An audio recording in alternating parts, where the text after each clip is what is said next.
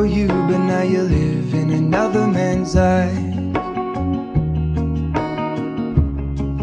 When I called my father, I cried.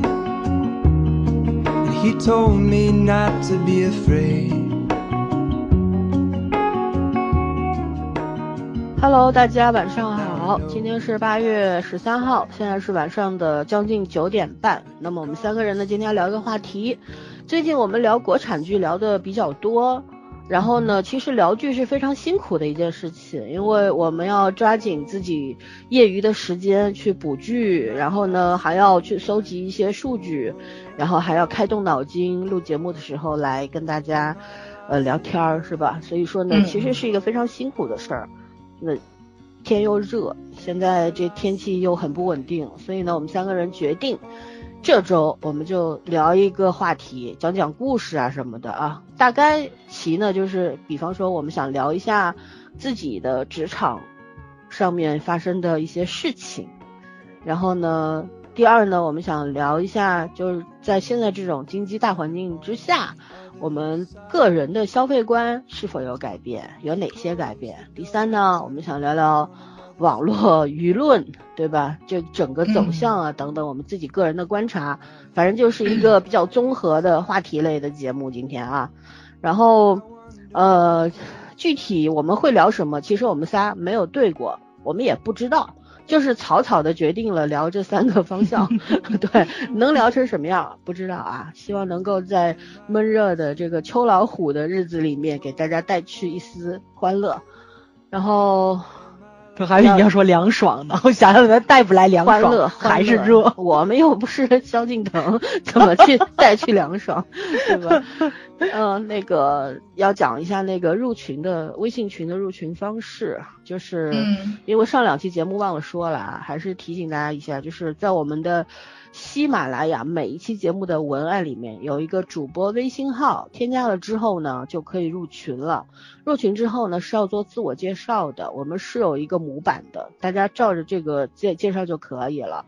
如果说入群之后你不愿意介绍，一般的情况下，添加了之后，主播会问你，你介意自我介绍吗？假使说你介意呢，你当时可以说；假如你不介意，你入群又不做自我介绍呢，是会被请出的啊，送飞机票的。这个大家不要玻璃心，因为我觉得，但凡进入一个群体，或者说进入一个聊天的这么一个场域，你总得遵守一点最基本的规则啊，这个这个是最基本的事情。不愿意就不用来，我们不强求，好吧？然后在那个芒果动听和蜻蜓呢，我们要在这个节目的主页面里面去找这个主播微信号，添加了之后呢，同样的啊，就基本上就是这个样子。然后呢，最近希望大家能够也多多帮我们留言点赞，然后有觉得好呢就转发一下，因为我觉得我们也努力了四年多了。如果说大家只是听，然后不做任何的回应呢，我们也会心凉的啊，这是事实嘛，咱不 不要要不要要求我们像圣人似的，好吧？OK，然后我们就正式开聊了，先聊聊职场，因为我们早儿是刚复工一两个月吧，一个月多啊，嗯，两个月了得两个月，那就让早儿先来说，因为圈圈已经复工很久了，我是一直没停下过，我就留到最后说吧，来早儿先。哎呀，我这个复工就是，呃，虽然刚上两个月的班儿，但是前面也一直在整理乱七八糟复工的手续的东西，所以就是非常忙乱的过了一阵之后，我以为复工之后我会放松下来，因为没什么上课嘛。事实证明我太天真了，我复工之后我一直忙到现在都没有停止，就是，嗯，怎么说呢？就是我没有想到啊，就大家热情很高涨。就是都呼啦呼啦全都回来了，就差不多没什么学生流失。然后呢，又有一批培训学校倒闭了，就家长没地儿上课，而且我们离北京又不远，北京到现在培训学校都没开，一会北京的学生过来上课，所以我就我又一直在给新的学生安排老师的这么一个阶段，然后你还要安排老的学生的一个阶段，然后老师要开集训课。然后课是非常的浓缩的那种课嘛，就是就是一周要上那么两三次的那种，所以我天天都是在学生、家长、老师见面中度过去的。我每天到单位里面，就是觉着没干什么，就已经到吃饭的点儿了，然后没干什么就到下班的点儿了，没干什么回来就已经睡了，就是就是就是这么一个状态，就是特别累，你知道吧？我现在是一个礼拜只歇一天，只歇礼拜一。就你们一到礼拜一你们愁你们上班，我一到礼拜一我拍大腿，高兴的快不行了，你知道，终于能睡个懒觉了。但是六点准时醒。嗯，生物钟，这这生物钟就简直就是叫什么瓷实到一定地步了，所以我就再再会再睡个回笼觉，就是我给大家说声早之后找不着我，其实我是我又回去睡觉去了，太痛苦了，简直是，我觉着我有点怀念前半年那个咸鱼一样的生活。我现在特别怀念，你可以辞职呀，怕什么？不合适，不合适，不能这样。你不让我天天上班，走我妈有多开心？终于给崴出去了。嗯，因为崽儿他是每天是要坐火车去上下班的，所以呢，路上因为现在疫情其实是不稳定的嘛，病毒应可能会与我们常伴左右了，所以呢，很多的无症状又出现了。前一阵北京那个。是叫新发地呀，那个菜场又出事儿。后来其实北京离天津是很近的，但是崽儿在的那个他们学校的就是那机构的是在北京和天津的中间，所以呢他是要去坐火车天天来回。但是火车上面大家也知道嘛，这个密闭的空间啊，其实传染的这个概率是很高的，所以我们也挺担心崽儿每天这个出行的问题。然后崽儿自己会有一些。担心啊，想法什么的吗？这个倒没有，因为我我是那种特别乖戴口罩的人，就是有的时候在学校里面我给大家检就检测体温啊，或者什么时候我也一直戴着口罩。家长有时候就觉得特不好意思嘛，然后说说你说您不用这么那什么，但是我就特别怕教育局人来临时检查或者怎么样的，就是再加上我天天坐火车，所以我就得在意这点。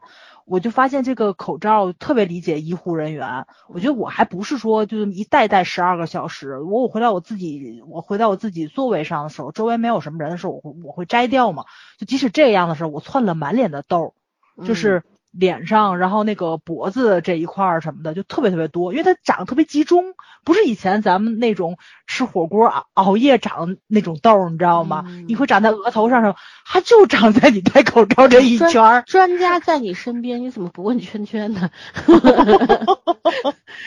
我觉得就是捂的，所以所以这这个就是就自己消化吧，这个事情也不是很严重，因为我觉得它就是偶尔。就冒出来了，可能天儿特别潮，就赶上下雨闷什么的。我我特别怕什么？你知道，我特别怕中暑。我跟老森在之前是不是咱两个在套团那个探讨那个藿香正气水味儿不对的时候，老森跟我说牌子买的不对，得喝太极的。确实是你知道吧？就是我因为天天要戴着口罩爬楼梯嘛，就偶尔爬楼梯的时候就。感觉经常眼前一黑，但是后来发现藿香正气真是个好东西。自打喝了它之后，爬楼梯眼前不黑了，腿不叫什么腰不酸腿不软，对对对，感谢藿香正气，感觉瞬间从八十变成五十了。对，空调你知道，一个空调一个藿香正气，这真是夏天救人利器，简直是再生父母，没错。哎呀，反正我觉得我这俩月过得还是挺充实的，但是就是槽点什么的也全都来了。我节目里也吐槽过，对吧？遇上的一些个奇葩家长，然后偶尔，哎呀，我觉得没抓住空来给你们细谈。天呐，就天这一天天的也老么刺激了，就是，嗯，怎么说呢？又来了新的老师。然后就发现大家就特别性情相投，就一个锅里吃饭那种感觉，就特别好，你知道吧？嗯，就是因为你进入到一个新的集体中去，就是你可能会有一些个不适应啊，或者是怎么样，而发现大家沟通起来毫无障碍，而且小妹妹年龄非常小，就将近零零后的那一种了。他来了也毫无障碍的那种沟通啊，我觉得可能一个是我年轻哈，一个就大家性情上是比较接近的，就是比如教育理念啊也比较一样。因为有些家长可能试完了课，然后我觉着不行，我就直接帮他 fire 掉了什么的。然后可能有的老师就会觉着，哎，咱先把钱挣了或者怎么样的。但是这些我跟他们讲 pass 掉的原因的时候，啊，他们特别赞同，姐你做的特别对，就要这么做。这种家长我可不教，还占我时间什么的，就是大家就是怎么契合点吧，就特别的呃让我舒服。嗯，哦，所以我就觉得干活特有劲儿，你知道吧？因为真的有好多家长特别奇葩，就这种家长，你即使挣了他的钱，我我就已经肉眼可见后续的一些工作会给老师也造成一定的障碍，然后给我这个教务也造成一定的障碍。就这种就是不是孩子的问题啊。就是家长的态度不端正，你就势必就能感觉出来，这个孩子即使现在挺好的，但是潜移默化，然后肯定他的学习态度在某一个年龄段也会走偏的，学不长久。嗯，所以怎么说呢？我觉着上班这两个月吧，我现在已经慢慢的恢复了一个上班的状态了。就是怎么说呢？就是比如说咱们聊聊聊节目的时候。我就 不太愿意说话了，就不像那个咱们前面疫情在家憋的难受，没有地儿说话啊，在节目里面，然后就 特别想长篇大论什么的。但是我上班是一直在说话，可能有时候要说八个小时，就没什么事儿。老师上课去了，老老家长会过来跟跟你聊天嘛。孩子上一个半小时，我就要跟家长聊一个半小时，所以我其实一天都在说话。我晚上话就不想说，一句话都不想说，你知道吧？嗯，就这种状态，就就突然之间就扭转过来了，就就是。嗯，整个面貌都变了吧？嗯，但录节目不能不说话，你也不说，对，娟娟也不说，那要我死吗？难道？你你觉得我一天不辛苦吗？辛苦辛苦辛苦，我就是说，就是那个心理上不像以前似的，对，就是表达欲特别旺盛那种，没有，其实就是累了，累累了人就疲倦了，其实是一个生理的状态，不支持你去做过多的这种表达了，其实是这样。有时候就得逼自己嘛，因为毕竟录节目是我们自己喜欢的事儿，对吧？工作之余要去做自己喜欢的事儿，人生才有意思。嗯，没办法，其实我也是，我每天真的，我其实像我现在是比较自由的一个工作状态，但我特别忙，比你们俩上班族还忙，都忙。对，然后一天，其实，在工作的总时长基本上都超过十四个小时，嗯，所以其实也很累。但是我觉得，就有些东西你是不能放下的，对吧？比如说读书，就阅读嘛，还有就是录节目，还有就是抓紧时间补剧，没办法。对，对，见缝插针的看剧，嗯，对对。OK，你继续。嗯啊，还有就是看剧嘛，嗯，就是老三说，我说真是见缝插针的看，因为我天天其实坐火车时间也不长，十多分钟就到了。我给大家也可能也说过。我等于说是从我们家到地铁站要十分钟，地铁到火车站要十分钟，然后等着上火车要十分钟，然后坐了火车又十分钟，下来之后打车到到到学校又十分钟，就这一路上吧，时间都不长，都都都给你搁成十分钟十分钟了。所以我现在就几乎就大的电视剧，你把它拆三五分钟看，就实在没有任何意义。我现在就只好找整段的时间看嘛，就比如中午吃饭的时间啊，或者是怎么样的，就是。呃，家长们都走了，我们中午休息的时间，我看看剧。我这十分钟都怎么办呢？就看 B 站的泡面番。我就是因为这个，我不找到了那个爸爸的那个小木屋嘛？不对，爸，嗯，爸爸的小木匠是什么的？就是那个，就是爸爸做木工活那个，他那个一集就三五分钟，所以你就看的非常非常的爽。然后我发现 B 站真的是一个资源天堂，就这种泡面番东西特别多，不管是纪录片啊。啊，还是一些个就是科普类的一些节目啊，它有那种就是历史类的或者什么那种非常短的，还有电影类的，然后就觉得挺好。它动画片啊也非常多，所以所以 B 站真是个好地方。所以我现在看剧就特别困难，我现在真觉得我自己现在是个追剧困难户，因为那阵儿老三呃，咱我不是老说聊二十的时候。老三跟我说：“你二是看到哪儿了？”我说：“我真的是就是那个，因为你目光又想看自己想看的，然后你又要去看录节目的，然后你时间还没有这么多。哇塞，我就觉得那个时候真是不够用的。关键是老三还在看书，你知道，我已经把书放弃掉了。我睡得少啊，我一般早上五点就起了。”比你生物钟早一个小时，一个小时。对，但是我雷打不动的五点到七点是我的阅读时间，就就是三百六十五天不会变，除非我生病了，看不动了，就是这样。我觉得这这东西不能丢下，就有时候你得逼自己，你不逼逼不逼自己一下，你就懒懒下。个咸鱼吗？我真的好累。就这个是个人选择嘛，就是这东西不是没有什么标准的。你你愿意休息你就休息。像我，我觉得因为我现在的工作，我必须要去看专业书啊，知道。这东西是要与时俱进的，你不去看，有很多东西不是说你落后不落后的问题，是你跟不上，你就会拖后腿。就会影响其他人，所以是你必须要去做更新。前两天群里有一个小朋友问我说：“森森，你最近在看什么书？”我说：“我看到专业书没法给你推荐，一般人也看不懂，是吧？” 对，嗯，OK，那那我们换个人，换圈圈。啊，我是应该算就是正常上班比较早的吧。从二月底开始，因为最开始都是轮班嘛，嗯，像我们还算是比较上班上比较规范的，不过主要还是轮班。我声音不卡吧？不卡，但是小。哦，刚才因为我我听你们俩声音会有点卡，我怕是我信号的问题。那个，所以我当时就是因为已经在家歇了有多久？歇了有差不多一个月。差不多一个月的时候，然后就说开始轮流上班了。那个时候真的，呃，说是上班，然后其实一周下来一个人最多上两天，因为都是轮着的嘛。然后有的就是有的组人多的话就就只上一天班。你想那个上班效率其实跟感觉跟过年值班差不多，大家上班上的也都挺松散的。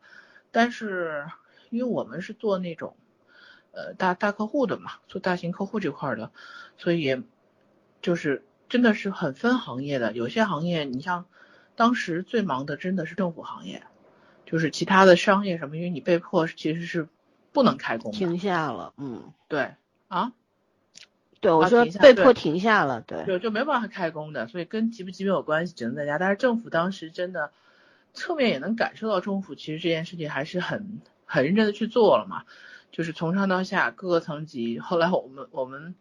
就问客户，客户说他们基本上是从，呃，就差不多二月上旬就已经那个全全员全员上班嘛，尤其是领导，领导们全部要上班，然后底下就是分级管理啊什么的，所以当时开会天天开会，真的是我们当时那个业务需求量最大就是会议系统，天天要开会，开从上到下各种各样的汇报会，它其实也是一种间接的联动机制嘛，也没有什么别的办法，交通。当时都不行了，所以那个时候虽然我们觉得工作量会小一点，但是啊，整个对你的工作习惯还有你的工作要求，其实是一种更灵活机动的方式。呃，我觉得最不习惯的就是那个视频会，以前开视频会多少都是在会议室，大部分是会议室开的，很少用手机开视频会。然后那段时间就没有办法，会议太多啊，你不可能等到那种开视频会，而且不让人聚集，所以大家就。不上班的人和上班人就要通过那个手机视频去开视频会，每天都开。嗯，我觉得有一点好处就是，就是总比你轮流上班那个没有状态要好。但是坏处就是，其实你在家，你在家上班真的很没有状态。我觉得肯定是你很自律的，或者是那个强度很高的那些人是在家上班，可能才会有一点点状态。像我这种人不太适合在家上班，就干干恨不得要睡着的感觉，而且还是会。时间会倒不过来，嗯，一直大概到我就到三月下旬这个基本恢复正常以后，我感觉我才有点点上班的状态，然后感觉到现在现在基本上就是正常上班了，可是，嗯，就是第一个就就真的是那种视频会议的呃迷你终端，就靠手机靠其他那种共享小型终端的这种这种。发展这是跨越式的发展，现在大家都很习惯了。就是我觉得以前视频会议还是用在这种大型的企业、政府，然后有一些专用的行业上面。现在是全民啊，就其实视频会议和直播在我看来是异曲同工的事情，只不过对，只不过有的就是在特定范围内，有一些没有不分范围。所以后来说直播这个大行其道的时候，我就毫无感觉。我说我们感觉经常被直播的感觉，嗯，然后。反正就是会感觉到今年确实是整体的这个，呃，经济压力挺，然后那个加上国外情况更差嘛，所以我们现在完全就是真的是自给自足了。但是，呃，比起来前面几个月，现在明显这两个月，不管是那个数字上看起来好不好看，但是大家对于工作的热情，我觉得是比以前还要高。就可能真的，呃，从一个极端到另一个极端以后，人会去有一种反弹性在里面。就是他可能会更更有热情，当然也可能也有经济压力的问题，就是在在做一些事情。我觉得在这方面来说，每天看着外国的新闻，虽然也也未见得全面啊，但是呃跟我们比比比比起来，我觉得我们起码还算是正常在生活，我觉得这样是最好的。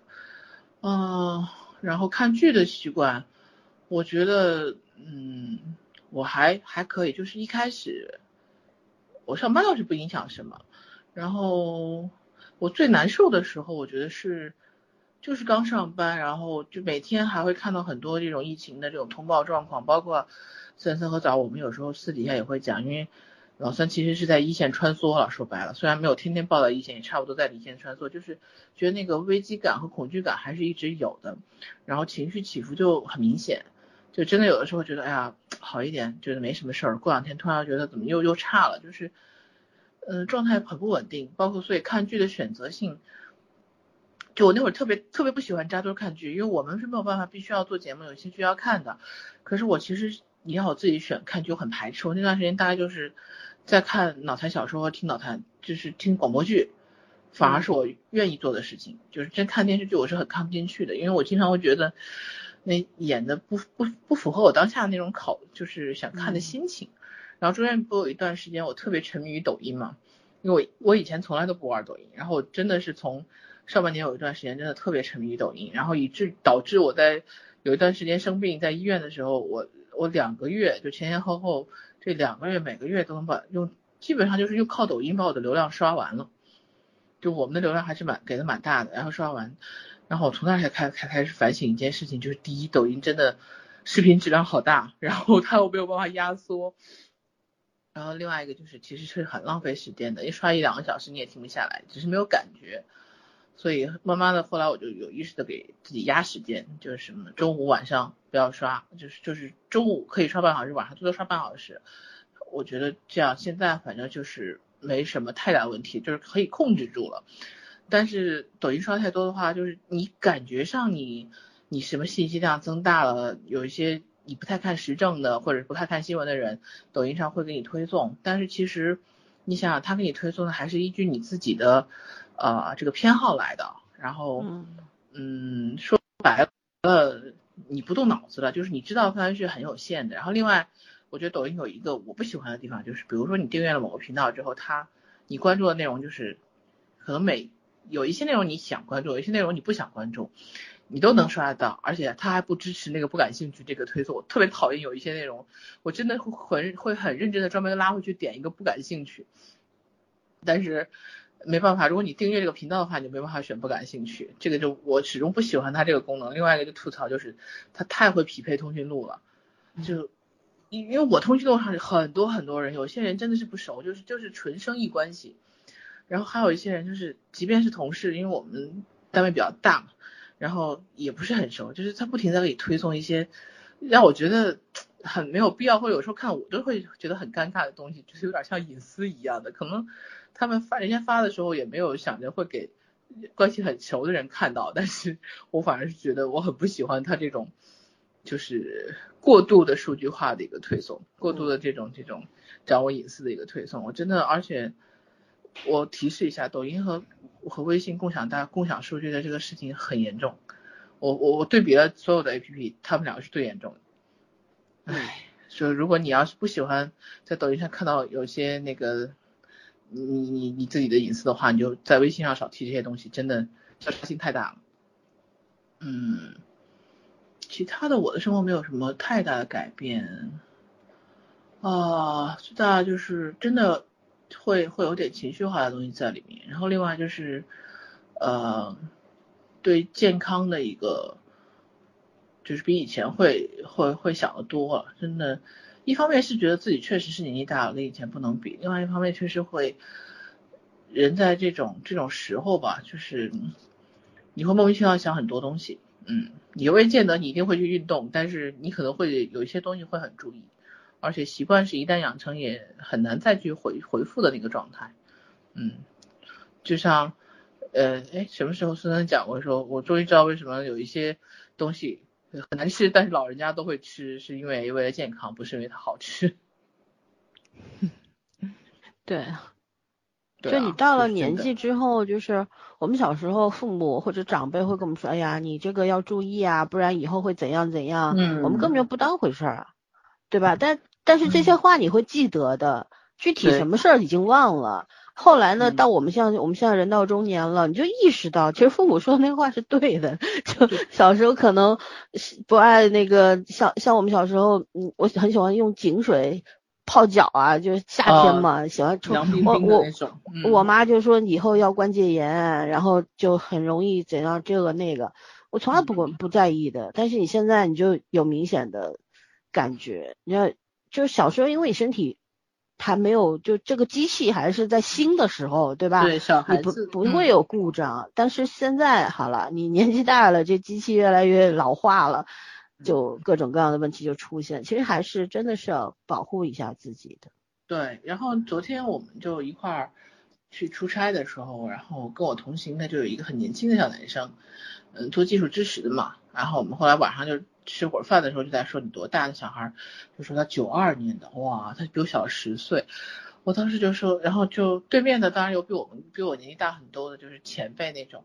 后来说，哎，你你们这个年龄呢，就他说那小男孩，你这个年龄还属于想改变世界的年龄，我们这个年龄已经属于要改只能改变自己的年龄了。就是真的想想也挺好笑的，以前都是觉得啊可以改变世界，现在真的就能改变自己，就是一件很了不起的事情了。嗯，人的观念就是在不停的经历当中转变嘛。转变调整，对，这个东西就它没有什么标准，所以我是特别厌恶那些动不动就主观判断的人。就你对其实对自己都不甚了解，对吧？自己都是不不断的在变化中的，是一个人就是最大的变量。但是你对别人为什么你根本就不了解这个 人，但是你就会可以随意下判断，对，就就是，哎呀，这个这个这个真的是一个能力问题了。这这个东西跟别的也没有什么关系。第一，他不善良；第二，他没能力，就是这个样子。而且昨天我看了一句话，我觉得也真的是挺好的。说是稻盛和夫说的，我不确定啊。说年轻人就是喜欢有，觉得以有为幸福感嘛，就是有所有的一切。但是其实他说你到年纪大一点，你就会慢慢知道无才是真正的幸福，无病无灾，那个没有没有苦恼，就是说这才是真正属于平凡是最幸福的。嗯，对，有是没有尽头的嘛。嗯，欲望嘛。看来我们是是确实是老了，开始开始开始讲鸡汤了。可是年轻时候我也不这样。其实这个还是跟跟性格有关系。对，跟性格有关系。老了你就没有欲望，那也不对。广场上那些大爷大妈还搞对象呢。对吧？这怎么会没 对没欲望呢？对，这东西跟年龄没什么关系，只是说可能就是一个生活态度上面的转变吧。就是有的时候你经历了，就这个是分个体，它不是分群体的。然后就像像我，我是属于那种向来没有很大欲望的人，但是我兴趣爱好很多。但你说这是欲望吧？我觉得也是。你比方说我我喜欢我喜欢我。特别喜欢，像我以前喜欢玩单反，买镜头，一个镜头好几万，对吧？然后当时当时我爸去德国出出差，我还跟他说你给我买个恒定光圈什么的，我爸一看那价格都，嗯，这么贵，对。然后那时候我说我 你想做咩呀这种？对，前前两天我还我我说我想买个徕卡相机，我爸又说。你打算买多少钱的？我说就四五万的就行。我爸说还四五万就行。他说你有时哪里行？对你有你有时间玩吗？就是说我的兴趣是一阵一阵的。你比方说，但是就是但是我觉得是我自己经济情况可以满足的情况下，我不会说超过自己的购买能力去必须要得到一个什么东西。所以这东西欲有人有欲望是本能，但是呢，我觉得欲望不能过剩，对吧？你玩得起，你才能玩；你玩不起，你玩个毛线？没错，是吧？我控制。我爸那时候跟我说：“说你家里，你看那时候我我喜欢，我初中开始学弹学吉他，我自己有四把吉他，都还是不错的。然后镜头啊、但相机啊也很很多。然后我爸就说：以后你要是破产了吧，你这东西典当一下，还能过一阵。我觉得也是。行 行，你这也绝对是亲爹了。对。那那怎么办呢？我最近在考虑，以后我老了，我没有，如果我没有后代，我的书和我的乐高怎么办？对对对，我的书是要给你的，你记得吧？啊，对对对，怎么办？所以我我在想这个问题，而书可以捐掉，乐高怎么办？拆了卖掉。乐高乐高也可以捐到乐高博物馆。呃，这些东西没没有，乐高乐高博物馆都是要那种非常有水准的那种。自行设计的 DIY 的那种作品，那像我们这种就是拼根据这个图案图片来拼的，这个其实没有什么技术含量。所以这个东西，我觉得我只能指望我侄子了，以后希望他也喜欢。对，你还有侄子，不错不错。对，啊，这东西怎么说呢？但是就。如果你要去考虑那么远的问题的时候，你就会当觉得当下好像索然无味，你什么都不喜欢了。嗯，但其实不可以这个样子，就是以后的事是以后的事。说说白了，以后两腿一蹬，管他人家怎么处理你的东西，是不是？你生不带来，死不带去的。别说乐高和书了，你的房子、你的钱，到到时候怎么怎么什么去向你也掌控不了。对，所以还不如活着的时候开心一点，这这是才是真的。对吧？人不能想太远。前前昨天前天，呃，昨天天津不发生了一起热性呃恶性事件，然后上了热搜嘛？嗯，老头砍人。看到了。对，嗯。然后这个事情发生完了之后嘛，就是，嗯，就好多群里面，天津的我就真是群里都在聊这个事情，然后就大家就有志一同发出了一种。就是那个声音，就是什么，就是好好过当下的日子，因为你永远不知道意外什么时候来，这这这完全就是无妄之灾，而且而且就是大家都在讨论这个问题，就是你来了怎么避开？关键是你不知道他怎么，他是突然之间亮出来的，因为他他伤害了第一个小孩之后，边上不有人在就在那个打打幺幺零电话的那个声音嘛，就是有人在拍，有人在打电话，就是大家都在喊让另外一个。女性躲开，但是还是被他不小心划伤了，就是对割伤了，等于是一死一伤。那个那个伤是轻伤啊，但是就是你从他身边走过，你不知道怎么回事，他已经伤害了一个人，而且还是个老头，对对不对？你不太会提防老人家，没错。所以这个这个东西特别难说，就是好好过好自己当下的日子就可以了。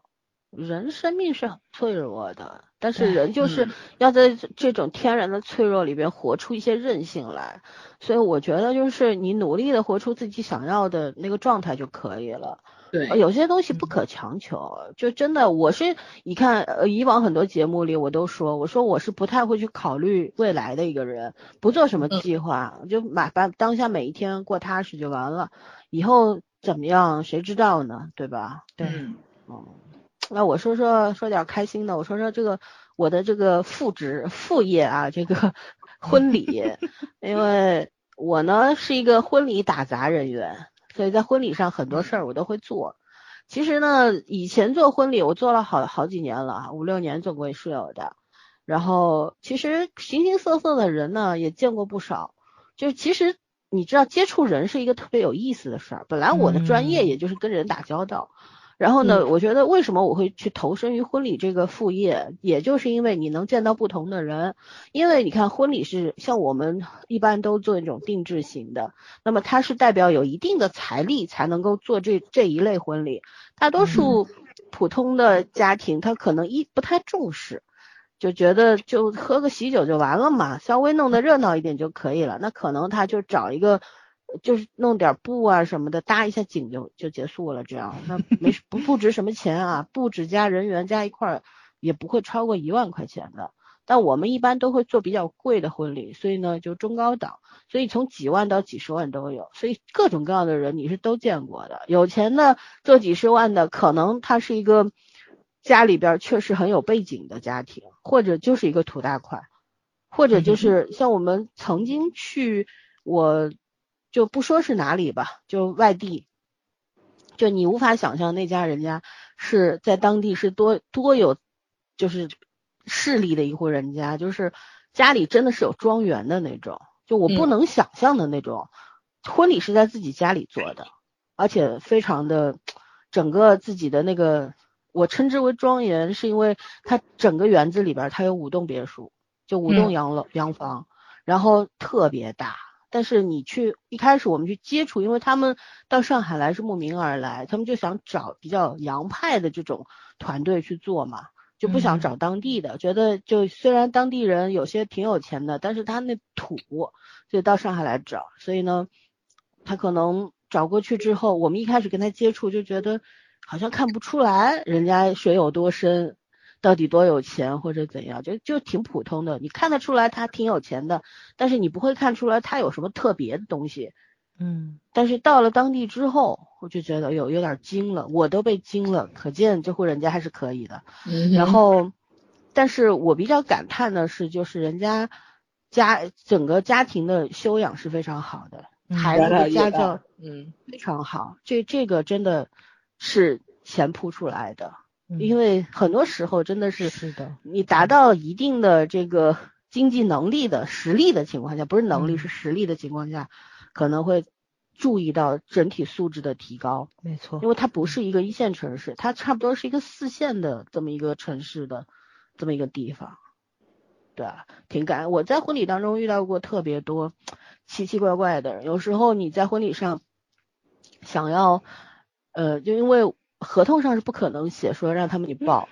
我们曾经到去年的时候，我们去那个德清做婚礼，我跟你们说过吧，那是我气的不行的一场婚礼。我从此对这个地方就有点讨厌了，你知道吗？对，因为真的就是他到上海来找团队，好，我们去了，去了之后从早上八点多出发，到那边下午快一点了，因为接上人啊什么的，路上也比较远嘛，挺挺远的，开了四个多小时。然后到那边一口水都不给我们喝，到那正好是饭点儿，也不让我们坐下吃饭，然后一直下午一直忙，忙到五点多终于开席了，问他有没有饭吃，没有，然后有没有水喝，没有，好，我们自己开着车开了三公里出去买水，因为他就是在一个农村里边，农村的一个食堂里边做的婚礼，你知道吗？然后整个做完了婚礼还要投诉我们。投诉司仪说司仪说那个司仪没有留到最后，其实宾客都走完了。乡下的婚礼就是早开早 散，七点半，然后人都走完了。他说司仪没有留到最后，要投诉他，说不给结这个钱，或者让我们把结的钱退给他们。我说你投诉吧，你三幺五去吧，三幺五去吧。我我们做了我们所有该做的事儿，所以我就 现在就是就。真的是各种各样怪人看多了，当然，但这个跟今天话题没关系啊，就是吐个槽。我想说的是，疫情发生之后，其实当时一月份的时候，呃，婚礼还是挺多的。但是我记得当时有一个金华的婚礼，但是当时就是说一级响应还没有开始，后来就是我们当时就很焦虑，说因为我们要一个团队十几个人过去，还要装很多物品过去，但是当时已经是。新闻已经报了，开始大大家进入一种非常惊恐的一个状态了，呃，口罩也买不着，对吧？然后就很担心，你出了上海之后还回不回得来？万一进不来怎么办？你就在高速上面 游离了，对不对？在高速上待一个月，怎么可能？而且我们都是有自己主业的人，也要影响自己自己的工作。当时我是很决绝的，我就说，我先去跟就让司仪跟新人沟通说。那个跟他说，你们当地肯定马上浙江要一级响应了，所以呢，婚礼你看能不能跟酒店商量往后拖？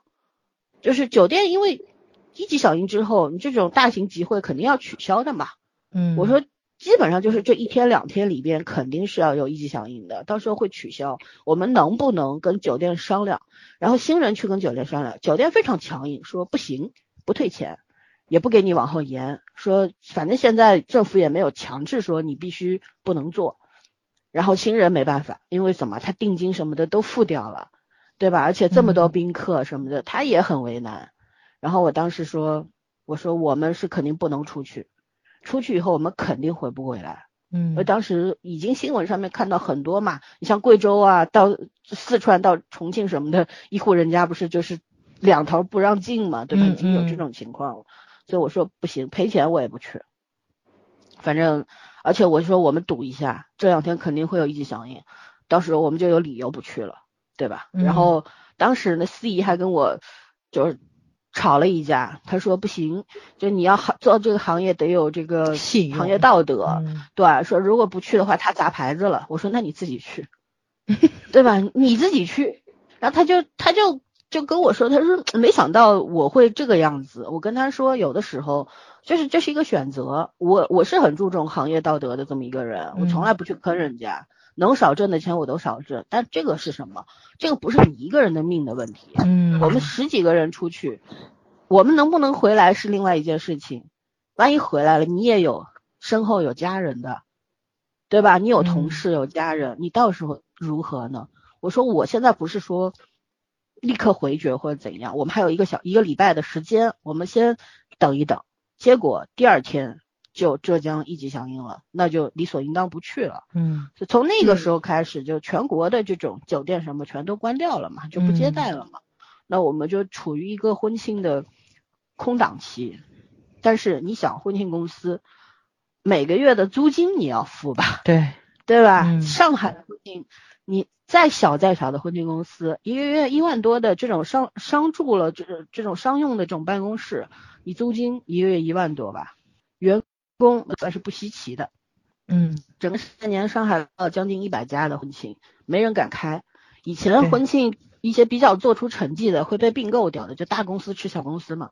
那那个阶段就没有人站出来说你公司不行了，或者你你的团队我收下，或者我给你一点钱，或者怎样收购。没有人这么做，因为谁都不敢冒这个风险。所以呢，在那个阶段，其实大家日子一个经济上肯定是有压力的。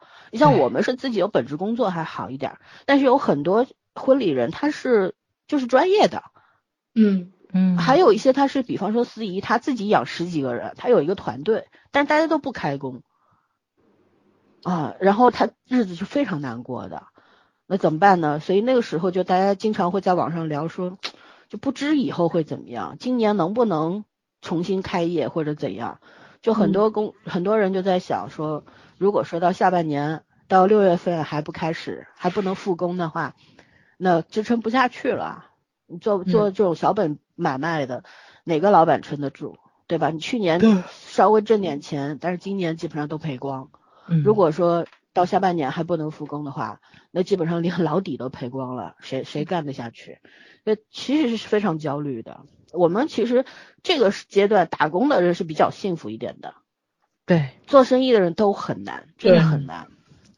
老板是一个掏钱出血的人，嗯，对我很多朋友是做生意的，大大小小的生意，当时就真的都非常困难，很很累很累。然后呢，好。差不多五月份的时候，说五月一号的那个时候还没有开发，但是呢，有一些小型的厂子，就是一些非常小的，比方说摆个七八桌的这种小会所什么的，嗯，他就开业了。但是五星级酒店、四星级的还不让开，政府没有发发命令嘛，没有解除这个响应就不行。然后呢，一些小型的会所、小型婚礼呢，大家就偷偷摸摸的做，其实这个风险也是很大的啦，因为你想这么多人，你就算。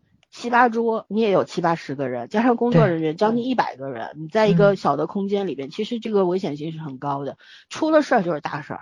嗯，所以呢，其实很矛盾的，新郎新娘他也要承担风险。如果说在他的婚礼上有人被感染了，那他这对他来说是一个非常大的打击，没错，对吧？那因为都是你的亲朋好友，如果在你的婚礼上出了事儿，你内心会好过吗？对吧？然后像承办的酒店，他也冒风险，万一有聚集性的。这种传染，那他肯定是这辈子不用开业了，肯定被封掉了。嗯，所以大家都是承担很多风险，包括我们。我们当时做的时候就是全程戴口罩，但司仪不能戴口罩，司仪不可能戴个口罩站在 舞台上面讲话，都是要摘下来。然后吃饭，宾客所有人都摘口罩吃饭，你不可能戴着口罩吃饭。嗯，其实那那个时候，整个其实是我觉得是大家心里是慌的，真的很慌。但我觉得中国人就是有一种天生的乐观主义精神，就慢慢慢慢，你看现在马路上过去的，对，就就大家都有一种，我觉得就有一种侥幸心理嘛。说好听点叫乐观，说难听点叫侥幸，就是就觉得哎呀，应该不会有事儿吧，就这样。那到目前为止，确实没有听说过在婚礼上有出现过聚聚集性传染啊什么的。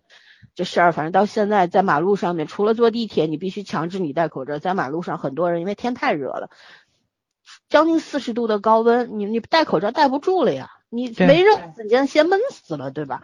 所以说呢，没办法，就现在已经渐渐的没有没有很没有很多人一直戴口罩了，那都可以理解，包括我自己，我如果你让我一天戴十几个小时口罩，我先死给你看，我也不用不用干别的了，没办法，身体的状况出这个没办法。然后像我们最近，因为从五月下旬开始就婚礼算正式的复工了嘛，命令下来之后就正式的复工了。然后，然后像以往啊，七八月的时候，你们也知道是夏天，我们是不做婚礼的，因为太热了，新娘的妆都要花掉，不停的流汗，对吧？然后七八月的时候，往年婚礼人是最幸福的两个月，除了清明节那那一个月四月份，就是七八月份最开心，就是到处玩，国内国外到处玩。但今年呢，第一你也出不去，第二呢，婚礼上半年婚礼都推到了七八九。月份像我们九月到十二月基本上排满，周周满，然后就肯定会非常忙。然后呢，七八月份也排满。像我，我之前还给你们吐槽，我说，嗯，三十七八度，新娘非要草坪婚礼，肚子里还有五个月的宝宝，我的天呐，我就一直劝他，我说能不能不要做草坪？大中午的两三点钟，草坪上的温度，尤其植物被晒得特别热的时候，我们从你要做草坪，我们就等于说从早上就要开始搭建草坪的那个布置，然后你在那儿就算站半个小时，对你来说也是折磨，而且都是蚊虫，对吧？你看着美而已，其实是很受受罪的。两三两三点的时候，你让宾客几十个人坐坐在那儿，凳子烫的都坐不下去。我说你你坐在那儿，你于心何忍啊？新娘说不行，我一辈子的事儿，我一定要这样。好吧，那反正出钱的人是老大嘛，你你只只能听他的了。但我那天我真的非常的煎熬，我就觉得时时刻刻在担心会不会出事儿，这真的挺那个的。然后我们做了万全的准备，准备自自己掏钱准备了很多的冰水啊，然后很多的这种风油精啊、花露水啊什么发给宾客，驱蚊水啊什么的，这些其实都是应该新人自己准备的，但是新人很年轻。都是九五后，然后父母也不怎么管，不太懂，那我们就自己，我等于是自己掏钱去买了这些装备，发给宾客啊什么的。就有的时候怎么说呢？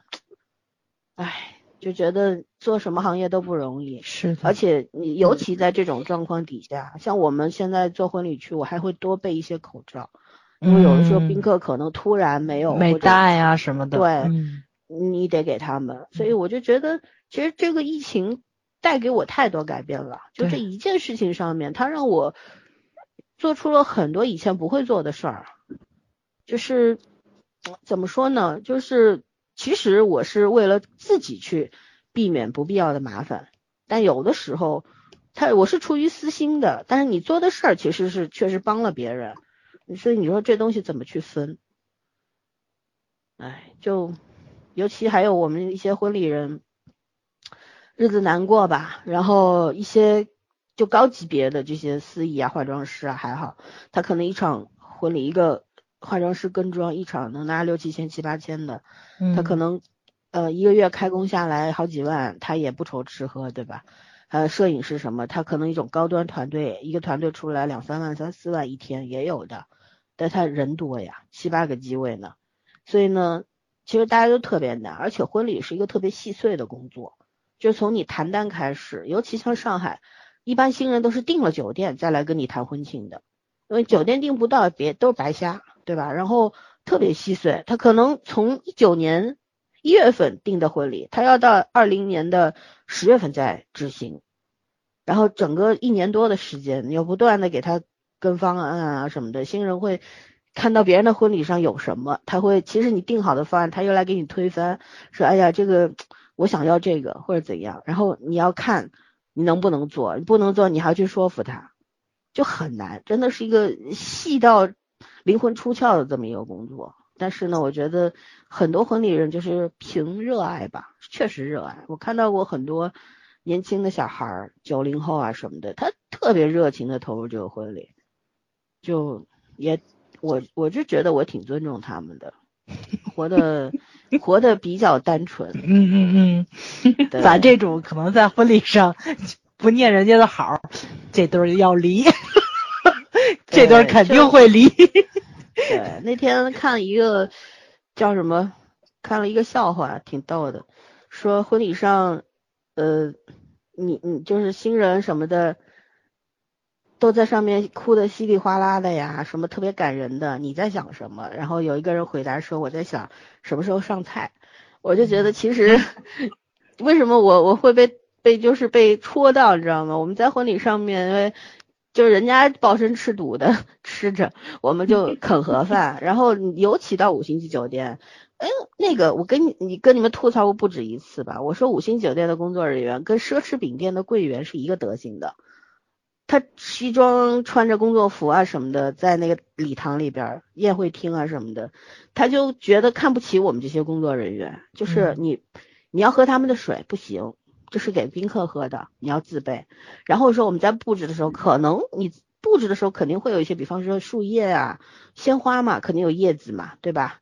然后有一些花瓣掉下来呀，或者有一些包扎的东西，它可能一下子我们没有布置完，在地上，他就有人特别凶，跑过来就跟你唧唧歪歪的，就训你啊什么的。然后吃饭只能去楼道里边，就楼梯间里面吃，就在还得有优越感啊，就是那种坐在对。坐在楼梯上面，一一群人，几十个人坐在那吃饭，其实挺挺惨的，你知道吧？嗯嗯。但是就真的是就没有办法，就就就就怎么说呢？你要用别人的场地，对吧？也没不至于跟人家吵。然后最恶心的是，婚礼是你进到这些酒店都是要先先付婚庆要先垫付一个进场费，就等于押金。嗯，就是怕你损坏他们的物品啊、设备啊什么的。对对，啊，就跟我们租那个就是礼堂啊或者什么表演那个场地是一样的，你得先交一个押金，之后检查完了设备没有问题，然后才会退给你嘛。嗯，对。但你知道我们经常遇到什么？就是我们婚礼结束，比方你所有的酒店会像和平饭店，它是这样的，婚礼它那个布置，它十点钟以前必须全部拆除。拆除是要时间的，你搭上去都得一两个小时，你拆除要时间。也就是说，你新郎新娘敬酒必须在八点半以前结束啊。但是如果有些新人他就是拖的比较长，他就是想项目比较多，想要做的特别丰满，然后你要弄到八点半往后，好了，酒店就开始拼命的来催你。就有的时候我也不能理解，我就觉得你们催什么呢？人家是付了钱在这办婚礼的，你超过十点你能怎么样啊？你屋子塌了吗？嗯。对吧？但是不行。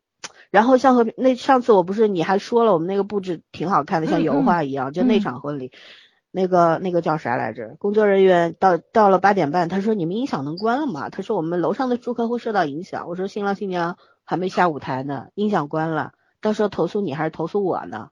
你可以让我们轻一点，嗯，我们已经很轻了，那你让我们关掉，我说这个不合适吧？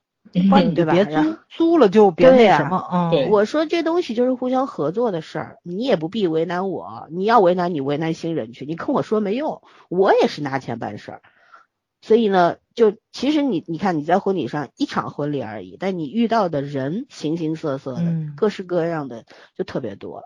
就我我就觉得做婚礼对我来说，它不是一个特别解压的事儿。有的时候我以前天真的以为我的工作非常的。有压力，所以呢，我需要做婚礼，在婚礼上面感染一些喜庆啊什么的，沾沾喜气什么。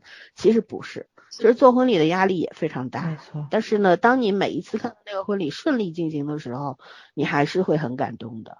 就有些新人，我算是阅人无数吧，看的人够多了。但是有些新人，有一开始给我的印象是比较差的，就有有点事事儿逼那种，你知道吗？就那种花最少的钱想做办最大的事儿那种人。但是我都耐心的给你完成了，但是到了他们就是办仪式的时候，走过红毯，走上舞台，然后两个人这个宣誓啊什么，虽然你知道这个这个这个真跟做戏一样，但是那一瞬间你也会被这种真情给感动的，所以我就就觉得这很神奇这件事情，嗯，所以我我这么多年我一直在想说，其实你对人啊，你要保持足够的耐心。对一个事儿，你不要太快去下下断言，嗯，对人更加不要。就是其实你再看不上的人，啊，你再讨厌的那种类型的人，他他可能都是有闪光的地方的。但是呢，需要你足够近的距离和足够多的时间去观察和了解。但但是呢，就是说你如果跟他们没有任何利益关系的情况下，也大可不必对他们做出任何的判断，毕竟他与你无关，嗯，对吧？嗯，挺有意思的，真的，我就觉得其实，嗯，任何行业都都都肯定是有这种优劣势在里边的。对吧？打工的人都会抱怨说：“哎呀，老板不好呀，同事不行啊，工作太麻烦呀，压力太大呀，等等啊。”但说白了，咱普通人，你还能干嘛？你还能干嘛？你不就是靠这个打工来赚一份辛苦钱养活自己嘛？是不是？然后抱怨归抱怨，但事儿还得干，就是这个样子。嗯，OK，反正我觉得我自己的本职工作这个。没有什么，没有任何的变化，可能就是更忙一点，因为我们要收集很多的数据，跟踪很多的样本，就比较忙一点。但是呢，哎呀，就觉得没办法，你活着就是折腾。嗯，对。森森是全完全自由职业，事儿还最多。对，就但这是自己的选择嘛，自己的选的路，你自己也得走完呢。是吧？就有些事情，像我的专业，我可能要做做到死的。但是像婚庆这件事情，也可能过两年就不干了。其实全也可能做到死的。那不会 不会，就是因为你越年纪大，体力精力越不够，这倒是做不动，嗯，对吧？嗯。而且以后结婚的人越来越少了，做什么婚？我希望这一天快点到来。对，就是就是圈圈角儿我。去前年我就说不想干了，对吧？对。然后各种各样的原因，周期性，周期性，各种各样的原因扔不掉，不是你干不干的问题，就没得选，所以就只能往前走。哎，我顺其自然吧，就是这个样子。嗯。你要说挣钱没挣钱，上半年亏的可惨了，我也不说亏了多少钱了，但是我觉得就有有赚有赔，就是没办法，大家都一样，对吧？我们这种小本买卖亏的也算少的了。也不少呀，现在的钱多值钱呢。哎，那怎么办呢？哎，哎，那我们就聊聊消费观吧，因为毕竟现在这个真的是大环境比较恶劣，这个东西啊，疫情这个事情，就是新冠这个 病毒打得我们措手不及，这对全人类都是极有杀伤力的，对吧？嗯。嗯，然后其实大家国外怎么样，我们也是仅仅从新闻上了解一些片面的信息。即便你爬墙，对你即便爬墙出去，但是呢，你收集到的数据也不是不全面的。前两天群里有一些在国外的听友就说，哎呀，他们看到的。某些事件，你在国内和国外的看到新闻不一样，他们也比比较矛盾，说怎样？我说这东西呢，其实大家所有看到的数据都不一样。即便你掌握了所有的数据，这个事儿很难。但假设你掌握了所有的数数据，你也很难下判断，嗯，对吧？现在这个局势，我觉得要等后来人来盖棺定论。我们当下身处这个漩涡当中，谁都说不清楚，看不清楚，也说不清楚，没有办法。所以，我们是作为个体来说是没有任何选择权的，就是被动的被选择的，就就是命。所以说呢，就扛下去就好了。对，然后，哎呀，我觉得我先说吧，我说我的消费观的改变，我觉得其实在家不省钱，以前就觉得这个这个各种都关了，出饭店也关了，你也出不去吃饭啊什么的。但是真的不省钱，嗯嗯，你像我这半上半年就培养出一个玩乐高的爱好来了，就在家闲的也不闲，其实我不闲，但是就是就是转移转移一下，转移注意力，释放压力嘛，就突然喜欢上了一个爱好，特费钱，对吧？这这上半年我那天小玉来我家，我小房间那么一推开，他都惊了，说这么多乐高。好几万吧，我说你算算呗，然后他就真的在那边拿手机计算机在那边算，这多少钱那多少钱，算到后面他是算不过来了。我说，哎，这个东西就是就看我什么时候不感兴趣吧，就但是我就觉得真挺费钱，包括现在网购，像你我我现在这么热，别别说这么热的天，就冬天的时候我也不出去买菜，第一也买不着，那时候都关了嘛，然后刚开始菜场什么的开了，就可能。但是菜很贵，真的很贵。虽然上海这边资源是不缺的，但是我觉得普遍在涨价。然后那个时候就觉得我们就在那个叮咚买菜或者盒马啊什么的，就是网购嘛，每天蔬菜什么荤菜海鲜都是网购的。但是网购它因为它有它，你可能觉得网购它成本比较低嘛，它不开店，它没有那个开店的成本。但是我觉得它有一个配送的成本、物流的成本在这边，所以它的价格反而要比菜场还要高。所以你每天你在网上下一单，早上下一单，你可能要到中午才收得到，就中间隔四五小时，因为大家都在网购，特别忙。但是不便宜啊，你一单下下去，两三个蔬菜、一个肉菜或者一个海鲜就一百多了。嗯。对吧？然后在家闲的，前段我们跟卢卢聊天，卢卢也说，在家在家闲的就想花钱，没事儿这儿买点，打开淘宝买点吃的，买点穿的，买点喝的，不知不觉 就花了好多钱。原本以为信用卡账单的是来的时候都是零，没想到还是几千几千的，所以我就觉得对我来说没有什么改变，只不过这里不花就花那里去了。对吧？可是我也知道现在钱不好挣，就是在自己其实亏亏损的生意亏损的情况下，还是想着要节省的，但没节省下来，就这个习惯我改不掉。就是 我一直觉得不能亏待自己，就还是你工作那么辛苦了，你为什么不吃的好一点，用的好一点，对吧？这就是我我没有任何变化的 消费观。来，你们来聊聊吧。呃，我其实也没怎么变，就还该怎么样怎么样。但是我不是立了一个 flag，就是今年不买书嘛，对吧？啊，我们都没当真。我我一直忍到现在，我很厉害啊！我我因为我这还有一大堆没看的嘛，我这不就是买了《如山岛》，看了《如抽丝》嘛，所以就没什么太大欲望。但是我最近真的特别想买文具，你知道吧？嗯，就因为。就给学校里边进一批东西，就得进画材呀，然后进一些个艺术类的书啊什么的，然后你就会买一些那个话剧那个东西，你知道，然后老师可能会画一些圆珠笔画嘛，你会进圆珠笔，边上就有中性笔，你知道，特好看，哎呦，特想买，就那个百爪挠心，你知道吧？哎呀，我今天就没忍住买了五支，就就真的忍不住，你知道吗？我就觉得，就那个克制力呀，也没多贵，没花多少钱，但你就特别想买，但你就知道这买了没什么用，也也不是没什么用，买了肯肯定是会用的嘛。但就是这东西你不买它也不受影响，不是，我就是拼命的在断舍离，但是你也在拼命的买东西，就这个欲望很难压抑住。我反正我今天是这么安慰自己的，买来肯定用，我买来肯定是要用的。我自己说话都有点没底气，就什么时候用不知道，不确定。对对对对对对，你发给我们，我们替你用。我已经到货了，已经已经在在我手里。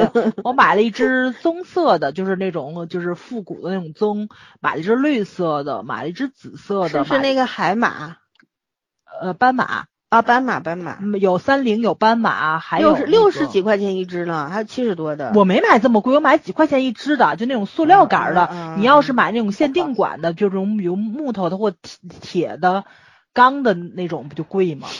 我没买那个，就是单支笔发行那种，没有。我买就是一大套，里面都有很多种样子，然后就买在单单独一支那种。还买了一支白色的高光，因为就是在那个黑色的卡纸，我我这有。呃，那个就是带颜色的本儿嘛，就黑色卡纸跟红色卡纸，正好用那支白色高光笔写，还买了一支什么，我忘了啊。哦，我买了两支棕色，给了我们老师一支，对，买了五支笔，就挺爽的，你知道吧？就这四支笔在手里拿着，就就挺爽的。虽然也知道没什么特别大机会用，但是偶尔就是你做那个工作笔记的时候，就这个事情代办事宜，你还是得用那个差颜色的笔去标注一下嘛。虽然用的不多，还是蓝色跟黑色用的比较多。我发现偶尔这么小小的放纵一下自己，还是挺开心的。但是我大部分的钱还是花在了吃喝玩乐上，就是以吃为主嘛。就是就一周只歇一天，你再不吃好一点，我觉得就挺亏待自己的。所以我一般周一的话，我会睡个懒觉，然后出去按按摩，然后跟大家聚个餐，就就一定要吃一顿，嗯。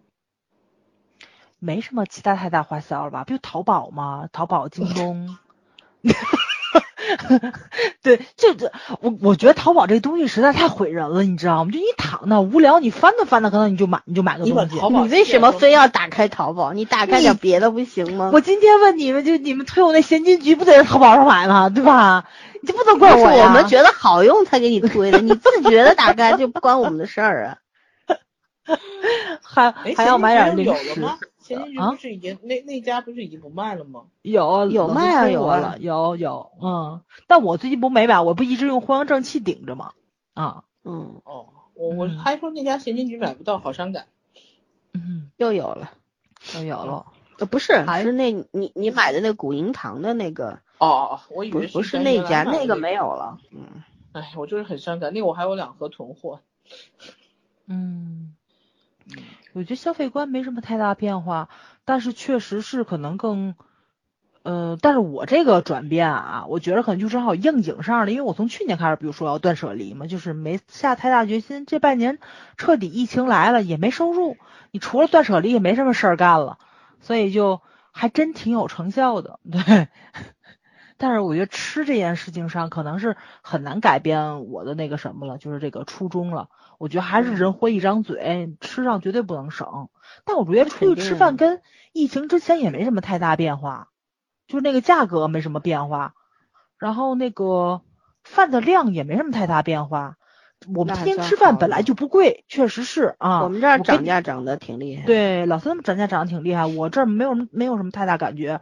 那天我们去吃了一顿那个两个人吃一顿外婆家嘛，外婆家一直以量大价低。为那个什么嘛？量大吗？外婆家量小，价格低，好吗？还难吃。外婆家量不小呀，还好。天津的量超级大，你知道吗？好吧。我上海的量非常小。你们小是吧？对吧？我我是那个什么，就是那个我们朋友不吃辣，他端上来的那个豆腐的时候，就那个麻麻婆豆腐三块钱一个一份嘛，我就傻了。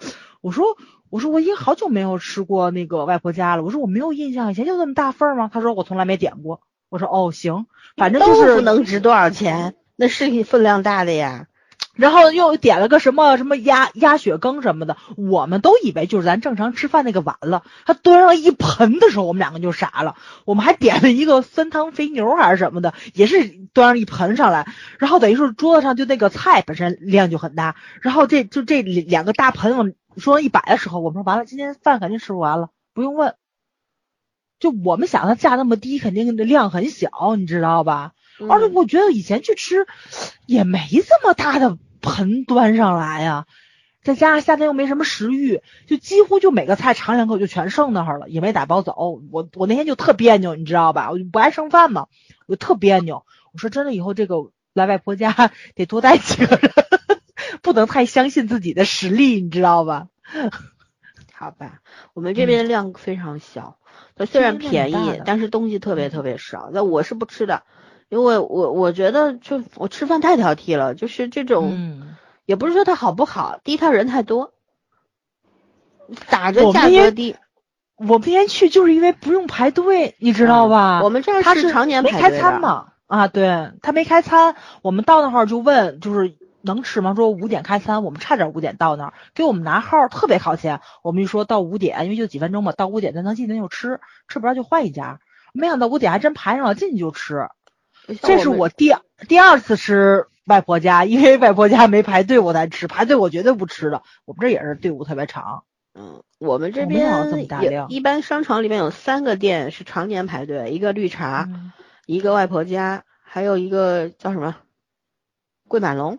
还是什么？反正都是做这种所谓杭帮菜的，或者一个叫什么南京大食堂，还有什么宽窄巷子、南京大排档，反正哎类似吧，我都不进去。第一人太多，我不喜欢凑热闹；第二我就觉得不好吃，还没我们家姨做的因为便宜啊，它性价比高啊。嗯，对啊，我宁可贵一点吃好的。对对对对对，因为真的很便宜，我们两个人吃平均下来都不到六十嘛。我真把我吓着了，而且大批量全都剩那儿了。嗯，呃，天津我们天津吃饭便宜，所以欢迎大家来天津旅游啊！真的，我们这边吃饭便宜，而且我们住宿也便宜。嗯，我前两天跟我妹去去住民宿了。你说这个对，呃，就是老三上次你们来住的那那那个地方，我们也去了。我们住的那个是套间，等于是双床房，嗯，两个大床嘛，然后带一个大客厅，还有沙发，才二百块钱出头一晚上，便宜了。那时候我们去的时候还还要四百多呢。四百？你们是年是年年年底的时候吗？快过年或者国庆的时候，那个时候，所以肯定贵。然后很便宜，我们两个就住了一晚上。我们也不相亲嘛，就很郁闷，上班工作也不是。然后相亲家里面也逼他，反正就就各种不顺嘛。就我们俩晚上就去吃饭喝酒了，在那儿民宿住了一晚上，然后转天各回各家。然后他去上班了，我也去上班了，就这样子。所以我觉得我们天津挺适合旅游的，虽然没什么玩的地儿啊，但是就过来吃还是挺不错的。吃我为什么不去广东？我为什么去天津？北 北方嘛，别老去北京，北京多堵啊！来我们天津。北方我为什么不去东北？为什么要去天津？东北最近挺厉害，还是别去东北了。对，我们今天还在说去黑龙江找个什么那个做支撑的团队，后来说不行，去黑龙江参观完回来上不了班了。其实我特不想再去趟哈尔滨，你知道吧？但是现在。今年别提了，哪儿都去不了。我那个八月三一号，八月一号建军节那日，我们去了几几户几个朋友去了那个莫干山。我天呐，那是我旅所有的旅行史当中最最差劲的一次旅行。我也吐了他。我们住两个晚上，那个当时那个朋友去预定的，我是不参与。后来小鱼问我去不去，我说去啊。然后那个朋友他当时给我们截了个图，嗯，写的是。我看的那个时间是两晚嘛，两晚七千八，一个三层楼的别墅，但是在一个就是莫干山景区最深的里边，其实那个地方离它比较热闹的地方是很远的，都是开车出去最起码六公里，然后旁边啥都没有，就农田啊什么的，我就觉得七千八山里了，嗯。对，七千八呢，在莫干山它不不算贵，两晚我觉得性价比还是可以的。但没想到那朋友也没跟我们说，他当时在携程上订的，结果是付了一万二，七千八是一晚的价格。两晚给你稍微打个折扣是一万二，他没告诉我们。最后结账一看，我天，这么贵！然后我也不说啥了，他妈那房子一晚上六千，那绝对是坑爹的。我说一万二，那天我还在朋友圈说七千八，在清迈的话能住七八个晚上，还比这条件好，对吧？结果一万二，然后吃的也贼贵，那民宿老板真的坑，他一顿烧烤就那种。网上买的那种所谓的料，就那种什么奥尔良鸡鸡翅啊，还有那种不不太好吃，全是面粉的香肠啊，还有这种羊肉串什么的，收了我们一千。就其实大家胃口都不怎么好，就吃了一会儿就不吃了。他其实那一箱东西扛出来，他不知道招待多少人呢，大家就一千死价钱。然后第一天晚上一顿晚饭，鸡都鸡汤鸡都没有煮是煮煮酥掉的那个鸡汤一千三，就没几个菜。全是什么咖喱土豆，它都算一个农家菜，我都惊了，他妈的，这算什么 农家菜？好坑。然后当地吃饭也是，就是我觉得一直觉得莫干山的所有的民宿也好，因为它成气候了嘛，那十年前那价格都是虚高的，嗯，住宿也很贵。当年十年前那时候。莫干山开始民宿流行的，大批量的人进去做民宿，然后真的贼贵，一两千的不稀奇的都是那种，根本就你要住一两百的，那都住山脚山脚底下的那种农村的房子，那叫一两百的。你要稍微住在景区里边，贼了贵。我所以我对这地方吧没有什么好感，就除了风景是好的，其他都没有好感。而且我说实话，我对那片德清的那一片的人。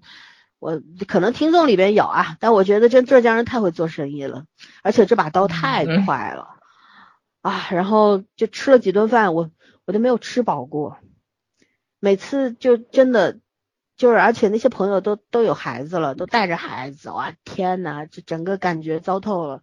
我后来我我说我我小鱼我说以后还跟他们玩吗？不跟他们玩，不是嫌弃啊，就太玩不到一块儿去。人家带娃的，你去干什么？在旁边，你陪陪着他们带娃吗？然后你要脱离团队，人家也不高兴，是不是？最坑的是当时说，我那天不是跟你们说，我说那萤火虫什么萤火营地，萤火虫营地嘛，从云南抓了大概一两百只萤火虫，放在一小片生树林里边。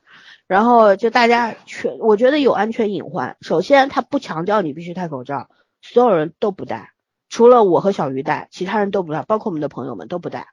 因为真的太热了，森林里边它没有风，没有风，然后里边爆热，就像个蒸锅一样。然后里边也没有任何的照明设备，因为他怕萤火虫，你不能有灯光源嘛，对吧？萤火虫都隐在那种什么水沟里啊，什么树杈里边呀，然后就装了一种一排特别特别低低光亮度的那种地灯，几乎看不见。但是它有那种小木桥，旁边都是水，很容易栽下去的，连栏杆都没有。咱也不说这种安全隐患，咱们就说这么多人。一批人进去，最起码二百个都不戴口罩，你不怕出事儿吗？一百五十五块钱一个人，如果不是人挤人的话，人挤人走十分钟，不挤人五分钟就走完了。然后我就觉得，我当时我就我就跟小鱼吐槽，我说我突然就想起了浙江卫视的那个那个害死人的节目，对，我说他们永远不知道吸取教训，我我这点非常非常反感。为了赚钱不择手段，这是不对的，商有商道，对吧？对，所以我我后来跟小鱼说，这地儿我以后不来了，反正好风景多的事儿，呃，我干嘛把钱花在这种地方？我确实非常败好感的，没办法，我对浙江人没有意见啊，我只是觉得这些这些商家无德，商人，嗯，对，就加插话吐个槽，吐完了，来圈圈聊聊你的消费观。我也好像没有太大变化，就是第一个确实是在服装采购上没什么兴趣了，就突然瞬间就没有兴趣。我现在连时尚杂志都没什么兴趣。这倒是，对于你来说挺难的这件事情。咱仨里面，你们你你们俩都很喜欢买衣服，买那个什么，然后我还好吧。我是穿着以以穿着舒服为主。对对对，老三倒不是常买，但是他一件是一件的，每件都很贵，是真的。然后我我我现在原来也是，现在真的就没什么感觉了，就是现在夸夸夸看完之后就忘就忘记它了。呃，应该。连抹脸的我都我都我现在真的这个还是还是有有影响，就是你化妆护肤品我还是没有少的，但是很明显就像早刚刚说那个什么脸周围会长疹子，它那是潮的，我也我也有一点，就是明显那个口罩盖住的地方会比以前要敏感，嗯，就是很很容易不舒服，闷的，嗯，对，很容易不舒服。我有一段时间脸一直在痒，一直在痒，然后但是看上去没什么感觉，也没什么过敏，后来就就摸上去你会觉得皮肤上有一层那种。就是没有发出来的小痘痘一样的感觉，但看上去还是挺平滑的。后来，哎，想了无数的办法，真的，我跟你讲，只有靠运动是最解决问题的。你要靠排汗出出来，你靠外外力辅助可以的，成本很高而且不稳定。嗯，反正总而言之，我的我的那个服装消费是大幅下降，然后呃，化妆品，因为我我算了算，我支出最大的是。衣服和化妆品，其次是书，就是书和文具，应该文具类会更多一点。嗯，大头基本上就在全部在这儿了。然后如果不出门的话，现在也没什么出门的机会，大头就都在这里了。然后，但是我的化妆品现在集中在，就是很神奇。他们说你为什么会买口红？明明每一天都嘴巴都会被盖住。我说这个东西不行。我说就算是每天嘴巴都被被盖住，我也一定要抹。就是。你蹭到那口罩里面是一回事，可是你我不抹的话，我就觉得那个程序没有完成，没有安全感。啊，对，没有，就是没有全套。那个，那口罩每天都要换吗？对啊，我口罩每天都换的呀。哦，就一直换。不是，不是，我不是这个意思，我不是说你一天换一个，就是就是你摘下来之后换一个新的戴上去，还是还戴那个旧的？戴那个旧的呀。哦，那还行。我想起每天戴口罩戴口罩，这得换多少个呀？这得。嗯。我不会，我没有糊的那个问题，因为我不喜欢抹那种黏不唧唧的，就是那种真的会糊到不行。嗯。然后我上班的颜色其实还是蛮蛮清爽的，就是而且我会有一些措施，会让它不要到处去，就就蹭的到处都是。嗯。所以没那么夸张，我不走烈焰红唇路线的。嗯。啊，我我走不了，说实话嘴太小，走那个很奇怪。嗯，就是很奇怪。你看我现在买的所有的，我差不多每两个月我要买一次口红，就我根本用不完。我现在买口红比之前疯狂太多了。就是我大概之前十几支，不知道你看过吗？我那十几支应该是我最近五到八年之内买下来的。可是我我今年开始，尤其是从四月份以后，发现每两个月我就要买一两支口红，然后各种各样的，就有些是可能是我从来没有涉猎过或者不用的颜色，但我要买，就。那个感觉怎么讲呢？就是，呃，我觉得其实是一种反抗吧，嗯，就是心理的一种反抗，对现实很无奈，但是你又不想屈从于他那种感觉，嗯，所以，对，对，就是口红真的还，而但是我买的没有以前贵了，就我以前真的是只看大牌，因为说实话，呃，一个睫毛膏，一个口红，一个粉底，我是。就是以前我对国牌是没有兴趣的，嗯，因为这三个东西是很考验技术的。口红还除了技术之外，还有一个呃那个卫生安全安全卫生性，就他用的那些材料什么的，毕竟你是容易吃进去的，我不可能每次吃饭前都要擦嘴。然后这个就是我以前真的是看大牌，然后今年开始，一个是确实呃，就是怎么讲，国货这些品牌开始做起来了。无论是从它的那个效果，还有它的品质，确实比以前有很大的提升了。你知道国外很多东西进来，一方面是品质、包装、宣传费，还有很很高的关税嘛，所以其实两相比较之下，有些国货还是很不错、很不错的牌子。另外一个消费观的改变是我开始开始看直播买东西了，我以前从来不会看直播买东西，但是我很少。呃，我还算比较克制，然后什么李佳薇娅，我没我基本没看过，因为我不太喜欢，也抢不到。薇娅那边真不好抢，不是抢不到，就是我我我好几个朋友他们就抢，抢完之后就说退货率很高，因为你买的时候一个是很冲动，另外一个就是它有些东西确实是不怎么样，呃，没有没有那么对，没有没有想象中那么好。但是呃，我是我的点在于我受不了他讲话那个声音，因为我我我我我耳朵强迫症。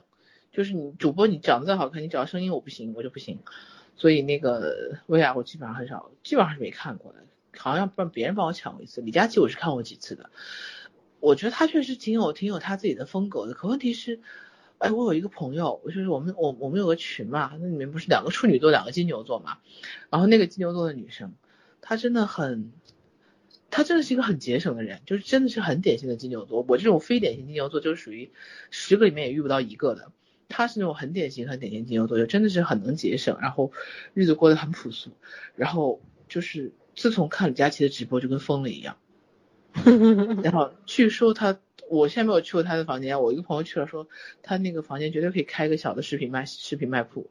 他倒是没有买过就是特别贵的东西，那个本能的节省还在，但是他比如说就是买个什么一桶饮料啊，一一袋泡面啊，就是买个最低标准，你知道吗？嗯，然后只要是李佳琦推荐的东西，他基本上都买了，我们都疯掉了。然后有一天我们出去逛街，他问我，你说那个，嗯，粉饼要不要买？我看他，我说你一个连口红都不涂的人，你买粉饼干嘛？笑死了，真的，这话对，这话对，嗯，就女生基本上就是什么，如果你有化底妆的习惯的话，你基本上那个大妆你是化的。还有底妆跟。当然了，另外的妆区别。对啊，首先你要做底妆，做完了你才能够去画，就是眼睛啊、眼妆啊。行，这个东西不给我科普，大家明白什么意思行了。我就是发一下问啊，OK，继续。我我就是说，相当于你铺画布是铺油画布还是铺那种宣纸是不一样的，你知道吗？嗯，那就是底妆的要求。哦。所以，呃，我说你一个连口红都不太涂的人，然后你竟然要买散粉，我说这种高阶进阶的东西，然后。我说哪个散粉？他说李佳琦推荐那个，然后我就直接想用花西子是吧？啊，应该是。我说这样吧，呃，粉饼还不是散粉。我说这样吧，我说呢，你如果一定要买呢，我宁可推荐你去买一个什么的那种气垫粉，起码呢，你你拆开封之后还能保证你用两次。然后如果是那种呃散粉粉饼这一类的东西的话，我保证你拆开之后只会用一次。我感觉呀，我要是看李佳琦的直播，什么都买不了，什么都听不懂。买 零食啊，他可以，他啊，对对，给买零食，气泡水啊什么我会买，因为确实便宜。我我就没有参观过他家，后来据我那个朋友说，他他连李佳琦推荐的那种国货的很多平价的那种口红什么的也不贵嘛，就是几十块钱的一支，他也买了很多。唉，好吧，我我也是觉得李佳琦可能真的是有他的魅力，我我 get 不到，就是我好像一直对我已经很久没有看他直播了。他每天晚上当电视剧看，我都我没有时间，主要是，就他们是每天当电视剧，他真的是把李佳琦当电视剧看，就提前告诉你哪天要直播，直播有什么东西，会去看预告的。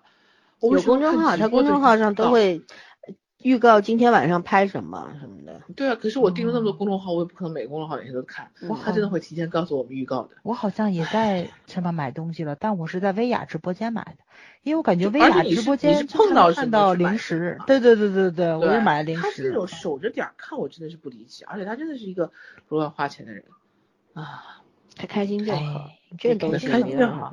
这个其实也是因为你也出不去，总得有一个地方去发泄、去消耗一下嘛。嗯，像我，然后看我现在看直播就是看乐高的直播，然后一买可能就是七八千的东西。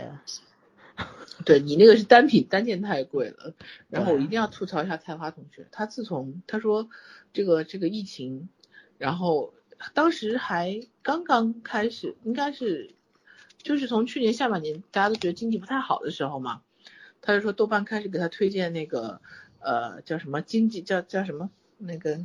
经济课。降维，嗯，然后消费消消费降维，他说我看起来很穷嘛，我说你最近搜什么了？他说我什么都没搜，然后豆瓣一直给我搜这，一直给我推这个，然后到今年上半年，豆瓣开始给他推荐什么豆瓣抠门男性小组，你知道？那个好奇葩，那个小组好有名的女人都好会省钱，然后菜花同学因为今年没得出门，从去年年底开始就没得出门，然后没得买裙子，然后就开始全面由那个。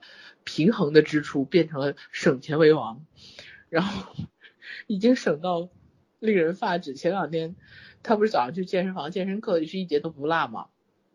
然后那天一个朋友就问他说：“你怎么不去上那个两节的普拉提床课？很适合你。”他说：“不行，他我觉得连上两节课还要那个扣我一节的那个那个就是好像专业课费用，他我觉得好贵。然后我们都要给那个朋友跪了，你知道吗？就他现在已经到，因为他。正常健身房的费用是不会另外收的嘛，普拉提床是要单独扣费的嘛，因为因为他要用器械什么的，他就为了省那个钱，倒也不是为了省那个钱，他说他现在也变成了格朗台的那种风格就出来了。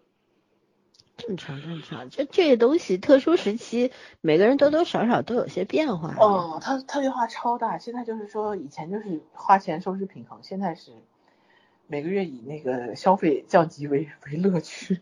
我觉得我现在在。这种东西上面没有什么，像以前呢，每周都是总要出去吃几顿饭。现在的我都不出去了。没有啊，我也在家做饭。然后他就跟我讲，原来你他们不是有搞了一个什么挑战，就是在上海一个月，呃，不算其他消费，就只是吃住行基本的这些东西嘛。然后平均一个月三千三千块。他当时跟我说吃不饱，挑战挑战不行，现在开始朝着两千努力了。太神了，在魔都这个地方。我已经快疯掉了，我说你这样下去，郑州的日子要过不下去了。我满打满算，我说我怎么样一个月要一千五，就是在一切补贴什么都在食堂什么这样算也要一千五。他竟然如果等在魔都挑战成两千，我觉得也可以出去讲课了。这个挺正常。你像我有我有个闺蜜，就是她这个呢属于就是平时比较浪费的一个人，他不这个无论。吃住行，像化妆品啊什么的，都是买比较好的，因为确实也比较经济条件比较好嘛。嗯。但我觉得他最近变化也蛮大的，就是就是低欲望了。这东西倒不是说你你怎样，低欲望是一个心理状态，就是你到了一定的程度，这个疫情越拖时间越长，他觉得没有意思。我买花好看的化妆品。我戴的口罩，我花它干什么？给谁看？他连现在连防晒都不高兴，他就屋里就是戴帽子、撑伞，他觉得戴个口罩，反正哪儿也晒不着，就要长袖长裤。他说我这样挺好的。然后那个像什么吃饭什么，我们现在尽量都是少出去吃饭，毕竟现在不太平，对吧？我们以前每周都会聚餐的，现在基本上好好久没有在一块吃饭了，就自都在微信上聊天。然后呢，嗯，像。他以前也很喜欢买漂亮衣服什么，但是一般都是去跟菜花一样，都去国外买，有固定的牌子什么，现在也出不去。然后他就穿去年的衣服啊什么，今年就可能他说他从一月份到现在就买了两套跑步的那种健身的衣服，就没有买过东西。我就觉得其实低欲望真的就是一个心理状态，就是你到了一定程度，我像我，我虽然在乐高上花了很多钱，但是呢，我其实没有什么其他的。就其他钱都不花了，对，没有什么花销，就每天订个菜，就这正常。我平时就算没有疫情的情况下，每天去个菜菜场也得，对啊，你去一趟超市、纯超什么的，一块牛排两一两百两三百，对吧？然后买个沙拉什么，你一顿饭也很贵，但不是顿顿这么吃啊，就就总归这种开销是明摆着的。你去个菜场，像上海，你去个菜场一百块钱买不了什么东西。你买一斤虾，像我一个是以海鲜为主的一个人，每天都要吃海产品的，你一条鱼四五十块，一斤虾四五十块，买好一点的虾一百块还不够呢一斤。对吧？你像那种什么斑节虾，什么都一百多、一百二十几块钱一斤啊什么的。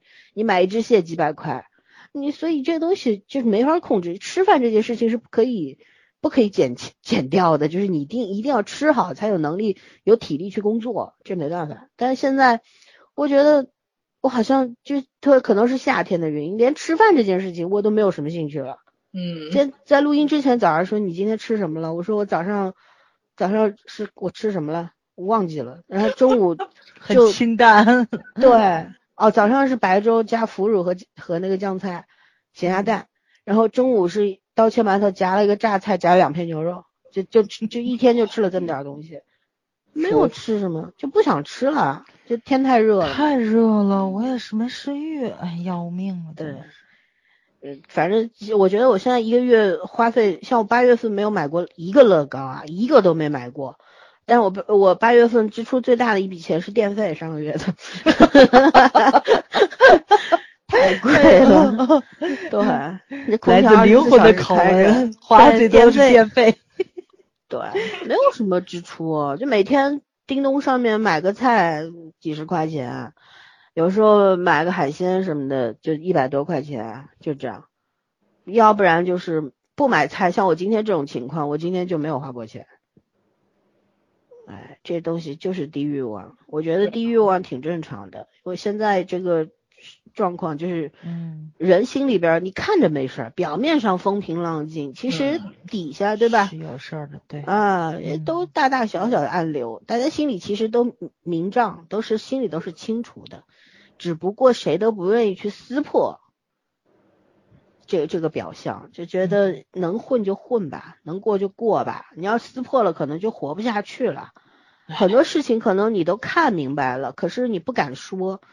其也我想的也不是不敢，是不愿意去说。有些东西是没有必要去说的太透，因为你要有些东西说透了吧，你就活着更没劲了，对吧？就揣着明白装糊涂，就就这么活。说透了，本身活着就很没劲了。对，没什么意思。你看透已经很累了，你还要说透，有意思吗你？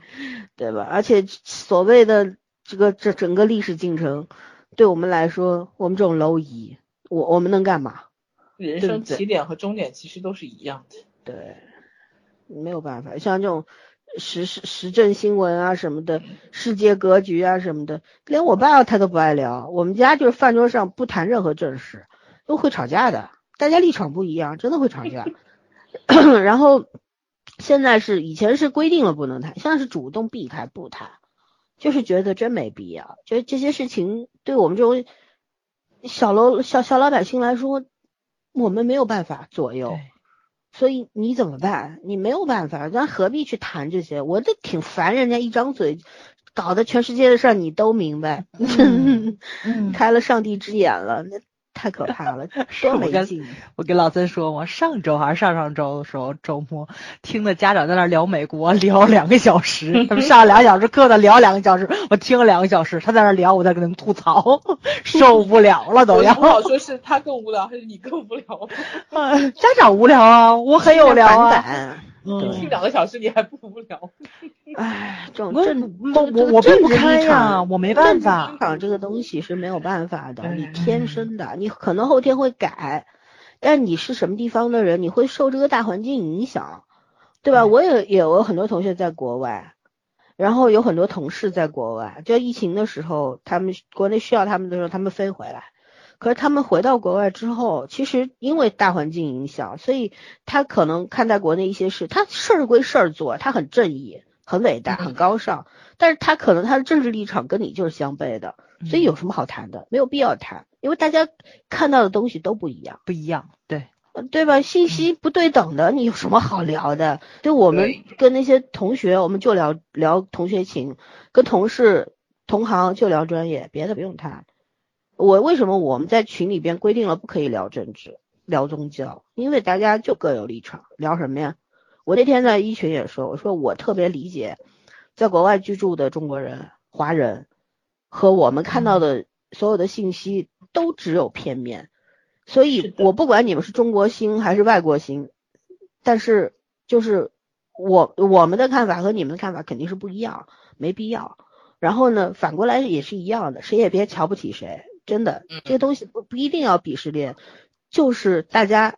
都是身在庐山中，不识真面目，就仅此而已，没必要抬，抬个屁呀，对不对？嗯，哎呀，尤其这种时候少谈为妙，不是怕啊。那天谁在群谁在群里说了一句敢不敢？我说这不是敢不敢的问题，是我乐不乐意的问题，对吧？这有什么不敢的呀？问题是你有必要花这个时间花这个精力去聊这些东西吗？既然都是立场，何在？何又何必去？非要站定一个立场跟人家对方去撕逼呢？何必呢？对啊，日子已经很苦了，好吧？完全不知道聊完的意义在哪里。对，OK，那我们就聊最后一个吧。我们已经把话题引到这儿了，咱们就聊聊网络舆论的方向吧。就其实这半年吧，我就觉得整个网民的心态变化其实都是有轨迹可循的。其实这个很正常。就像我们，你看今天我们都在讲故事。其实大家努力细心的听，都能够看听出我们的一个整个心理变化的一个过程的。每个人都会变，但是在网络上，因为躲在虚拟账号的背后，而且网络暴力它是不承担什么风险的，所以我觉得这风潮是愈演愈烈。就现在整个网络世界，我已经就不太愿意去微博啊，甚至于。就看电视剧，我也不要开开开弹幕了。我就举个例子啊，我这两天我在干活嘛，干活我就看了一部古早的特种兵的题材的剧，吴京那版的啊。反正那剧呢，我以前没有看过，我就觉得这种刘猛写的军旅 小说和剧吧，都是屎，一塌糊涂。但呢，我真的挺无聊，因为这两天工作挺累，我就需要一个不费脑，听听就完了的这么一个东西，就无意当中点开了。就看，然后越听越不对劲儿。所有的女性不是弱鸡，就是傻白甜，要不就是不是死就是伤。女主角最后成了植物人，反正要要不就 要不就死了。对，要不就是拖累男性的。我就觉得，就他这种直男癌已经到了晚期了，快死了那种状态，在他笔下没有一个女性是有善终的。然后我就。看到这些场景的时候，我就特意打开弹幕去看。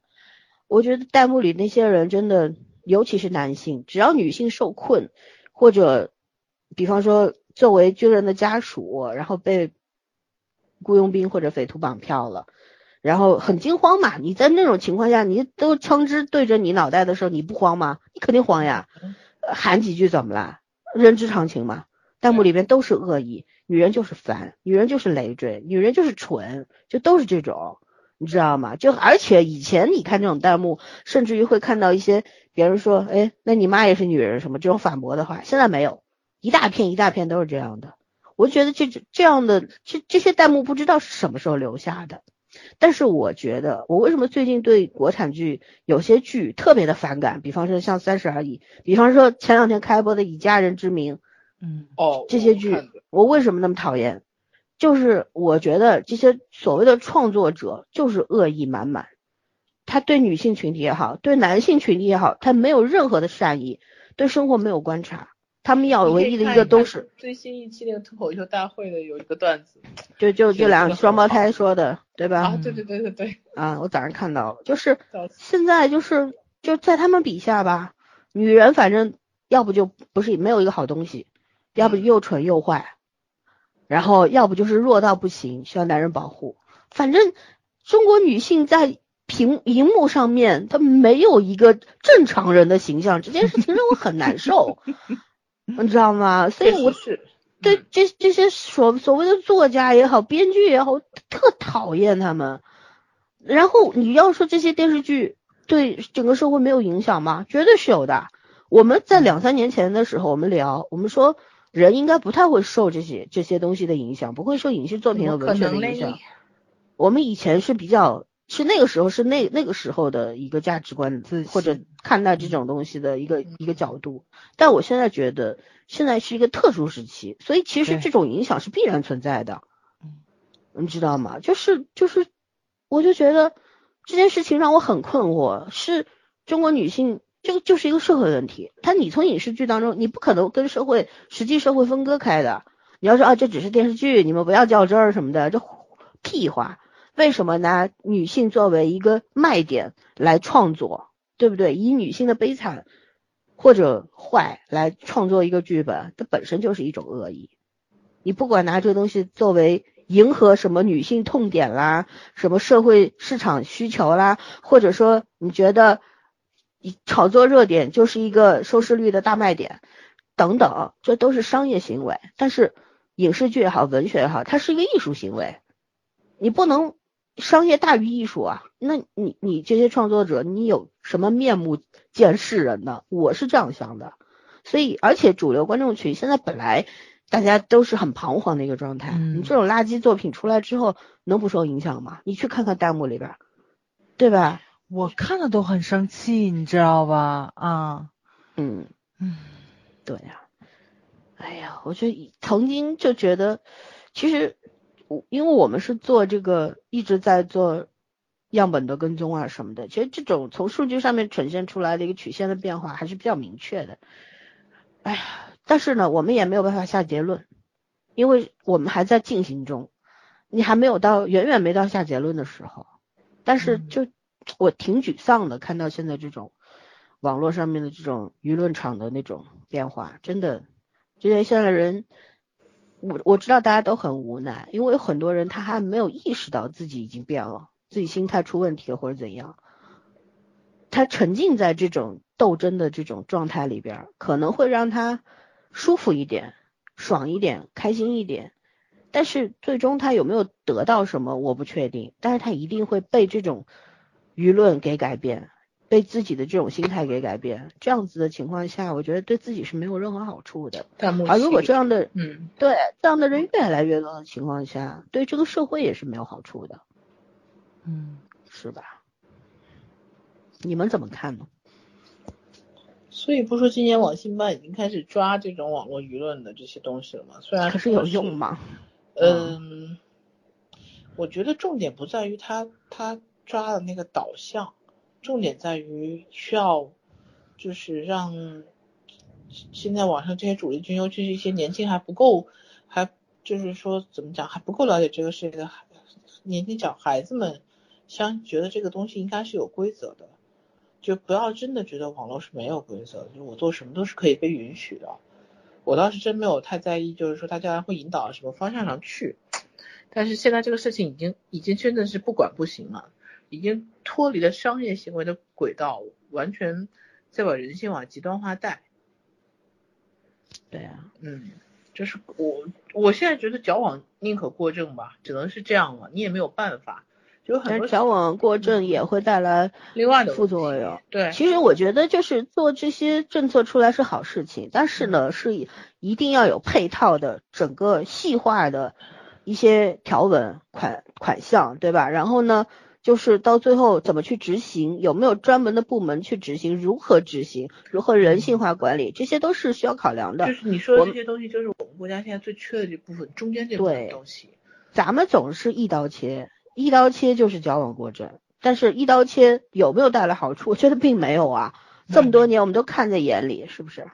嗯，怎么讲？就是我我们这两天一直在说很多工作上的事情的时候，都很感慨，就是。包括前一段也是看那个芯片芯片之战，就这一类的东西，就是我们现在很多事情是看得到上面，看得到下面，中间中段怎么去实现一层层的这种阶梯式的实现是看不到的，看不到怎么办呢？你没有没有办法，就是盲目的，你只能去做，你先做了再说，就是远远还没有到可以控制或者是去规划中间这个过程。很多事情都是这样子的，包括现在就是这个事情，我们看的很难受，但是可能也现在就是说走摸着石头过河，没有更好的办法，因为你配套的话，配套相应的不光是说钱的问题，能力、人的素质，然后整体的认知，这个真的不是一两代人能够去改变的一个东西。这这个社会形态这个东西，对，这是根深蒂固几十年的顽疾。这个东西不是一代人就能够改变的事情。对。但是我什么时候开始？我好奇的是这个，咱们什么时候走出第一步？什么时候？可能我们还不够老，等到老了再回头看历史的进程的时候，可能还有点欣慰吧。对，就是我我们我一直觉得，就是这个历史发展的规律。当时我们写那封疫情的时候，写那封信，我也说了，大家都是蚂蚁，都是。这个水漫过竹筏的时候，我们都都是只是历史当中的一粒微尘，对吧？没有没有任何的，你对你个人来说，你的人生是有意义的，但是对于这整个历史来说，并没有任何的意义。没错，对，所以说呢，就是我，但是你总要人类就是为什么存在，就是因为不断的在挣扎，在抗争，不断的往前走，往后退，往前走，往后退，但是整体来说还是会往前走。是，也不好说是往前走，就是时间是向前走，但是人会走到哪个方向去不知道。对，就四面八方可能都会去，是不是你要的正道还不知道。但是总觉得我们现在其实这个问题是必须要去面对的，你怎么去走出第一步？有没有好的？活在当下这个东西可能就是看不清楚，很多时候我们也看不清楚。但我觉得有人能看清楚啊，比我们看得更远、站得更高的人能看清楚。但是看清楚那些人做不到。对他们不愿意去做，就觉得这东西没有必要。其实我觉得不是做，不是不愿意去做，是知道也做不到。他们和下面隔了太远太远的距离。嗯。就是他有那个心，但是他没有那个能力，他只能一层一层的靠靠大家一起去做，所有的事情靠靠整个体制去推动，对吧？但是整个我觉得整个体系太臃肿了。不干不干事儿，体系臃肿，然后人的整体水平还是根本根本跟不上。哎，根源还是出在教育上，没办法。而且我们还就是说，真的是年纪往上活得久一点，才发现人的自律性是靠不住的，因为能够自律的那波人都在上面。唉，这怎么办呢？芸芸众生啊。大部分人是要靠规则，不能靠自律的。对，而且但有些事儿，对吧？你是有些。问题是必须要上层去推动的，有一个有一个规范，非常有力、用用力的、有力的这么一个大力度的这么一个政策和一个执行层出来，才能够去推动一个进程的发生。但如果说你仅仅靠我们这种普通人的个体的自律是没有用的，你再自律，你可能连自己的人生都改变不了。嗯，所以规则还是要有，但是规则怎么执行，最后能执行到什么效果，重要的是反反复复再修正。嗯，哎，就不知道，哎呀，说起来我们，哎呀，我们现在就整个，你看那天我在抖音上看到了一个视频啊，我真的觉得挺逗，一个人就貌似自己很有学问的一个人，大概四十岁左右一个人开了个抖音，然后说说什么拿中外做比较，就是所有东西都是按。中国有利的那一方面说，什么说最后一句话就是说我们中国人怎么了？我们中国人只有十四亿人，但是全世界有六十多亿人，除了中国人都是外国人。我操！我说什么玩意儿？这能举报吗？就整个就煽动那种所谓的民族主义和民粹思想，你知道吗？就就觉得哎，中国有那么多的世界第一什么的，然后说。最后说了一句什么？说我们中国这个不如人家，那个不如人家，是因为我们只有七十年。我操！我想你有用的时候，你说我们中国有五千年文化，你现在没有比不过人家，你说你只有七十年，能不能要点脸？然后就说人家美国好歹有二百年，我们只有七十年，我都要吐了，你知道吗？你就觉得被被吃掉了，哗众取宠嘛。我就觉得这种人，你知道他那播放量有多少？二百七十多万，对对，二百七十多万。下面的评论区。就有五的五万多的评论都是赞同他的，这个就特别说明问题。这仅仅是抖音上面一个不出名的，不是一个一个大 V，就是一个普通人做的一个视频，嗯，然后有那么多的拥护他的人，说明大多数人就是这么想的，嗯，我就整个就觉觉得自己自己特别牛逼，特别了不起。我就觉得没没有一个我们一直在说没有一个完美的国家，没有一个完美的制度，大家都是。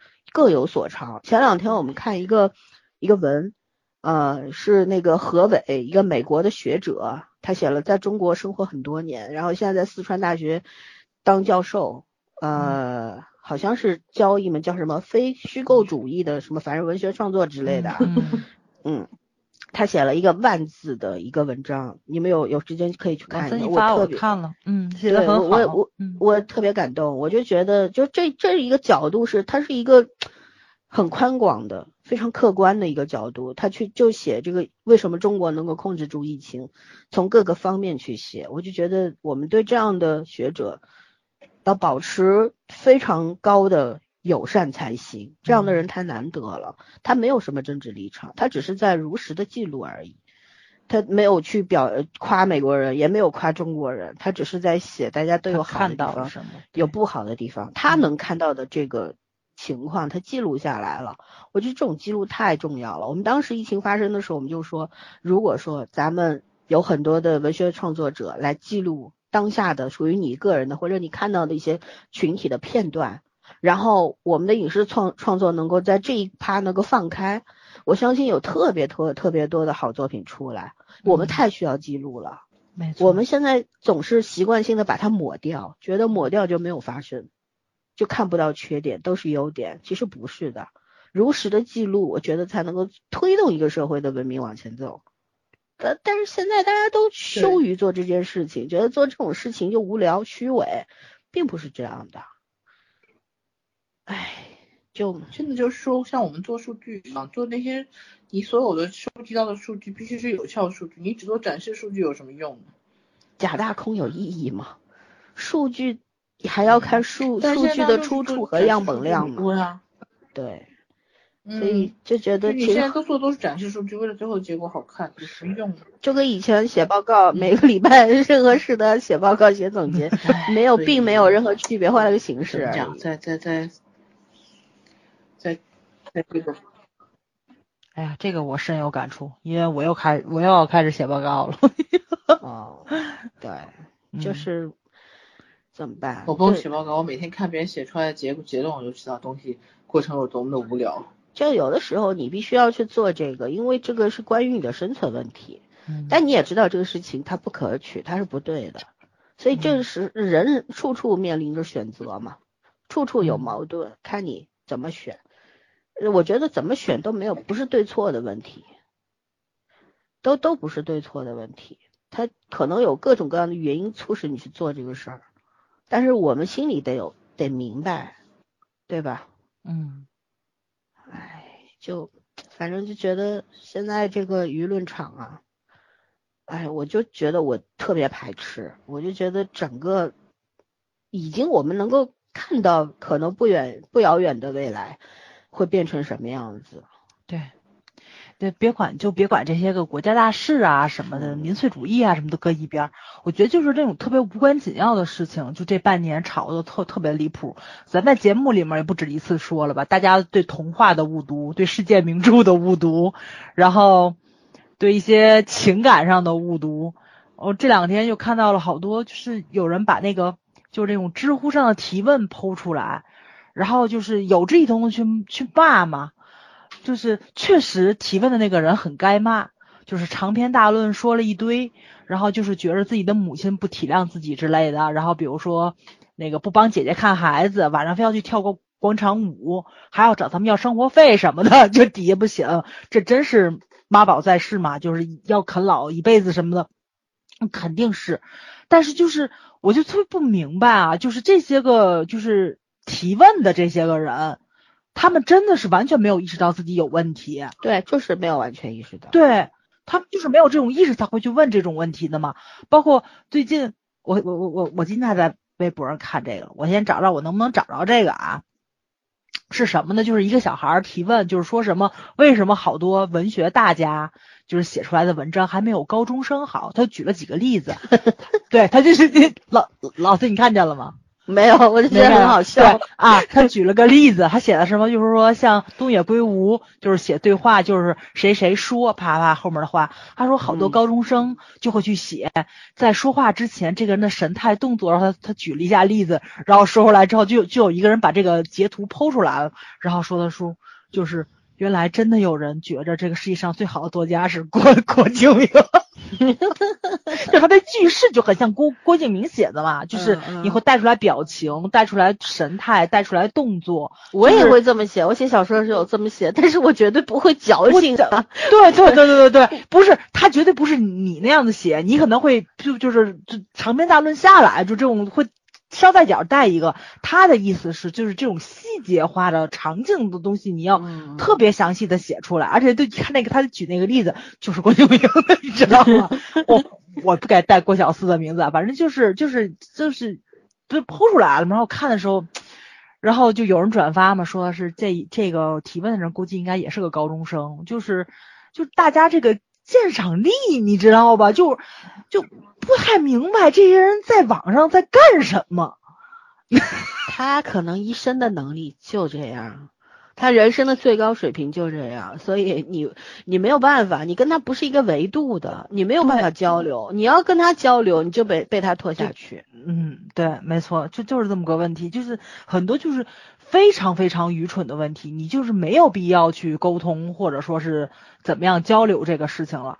但是他还是放出来了，然后就 就很容易引起骂战吧，就就超级容易引起的骂战。但是你就会觉得这种这种人又很可怜，因为他可能就是只想找一下赞同感嘛，就跟他站在同一波的人，他没有什么其他的恶意，只是发表了一下自己的看法，可能不小心表现出来了自己就是嗯。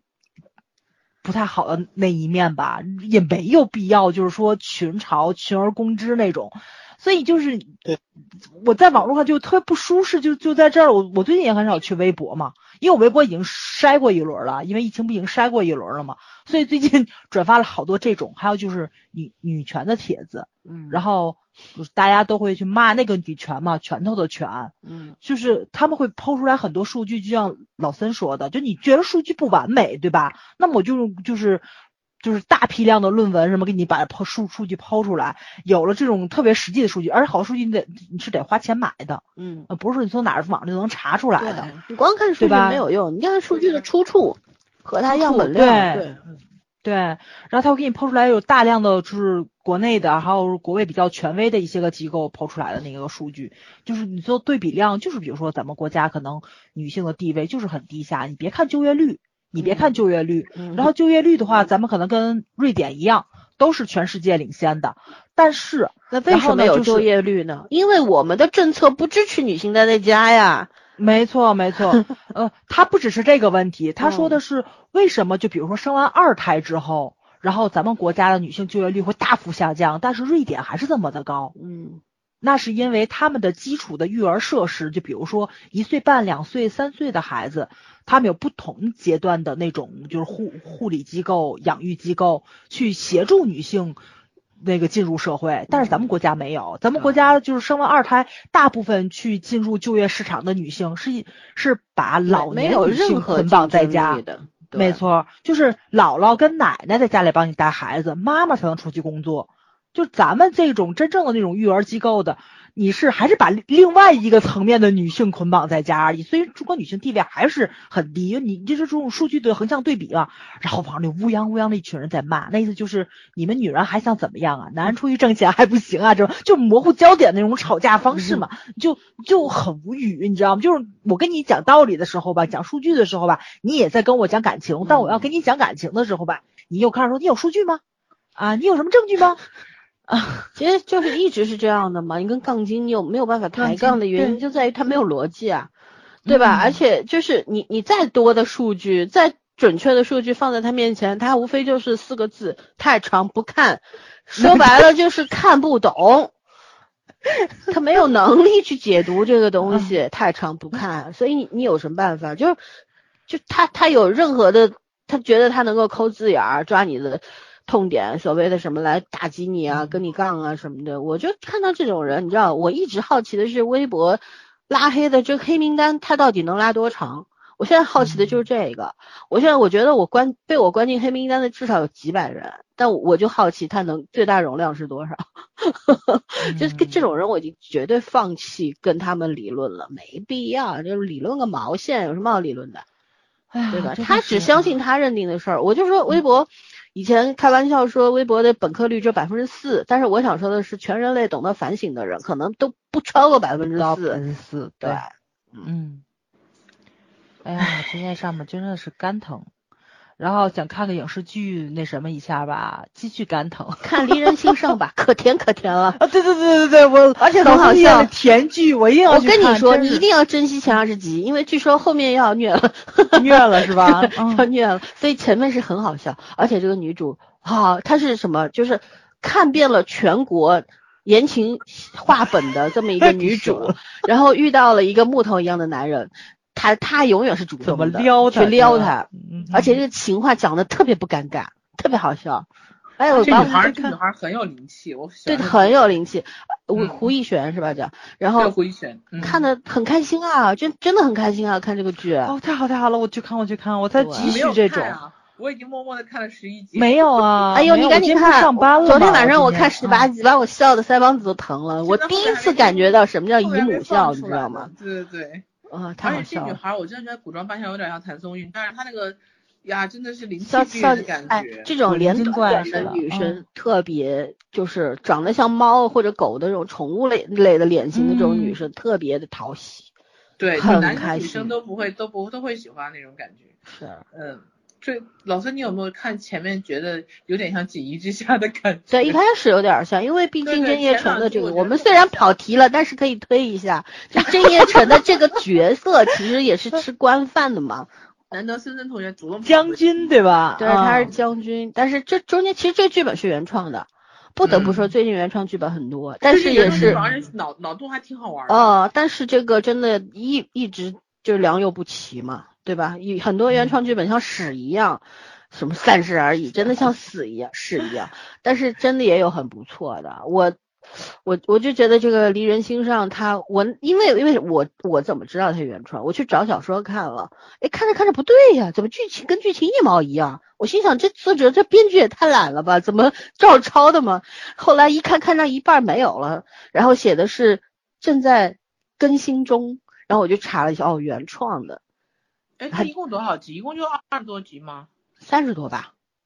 哦，好吧。我忘了，反正现在一半儿，然后后面说是要虐了嘛。但是我觉得以男女主这个性格，虐不到哪儿去。虐毛线啊，虐虐个鬼！这应本质上是个小甜剧，而且这里边没有什么讨人厌、特别讨人厌的人。哎，里边连女二都是可爱的，然后男二也是可爱的，这男二。特别让你心疼，就那种，而且他喜欢喜欢女主，但是他他不自知是吧？他知道他知道，但是他不迷恋，他觉得只要女主喜欢男主，然后男主真心对她好，我就可以了。哦，真好，我喜欢这种不纠缠的。他俩是姐弟关系。对他俩是姐弟，但是这个姐姐不是亲的。对，不是亲的。嗯，挺好挺好，那顺道给大家推一下。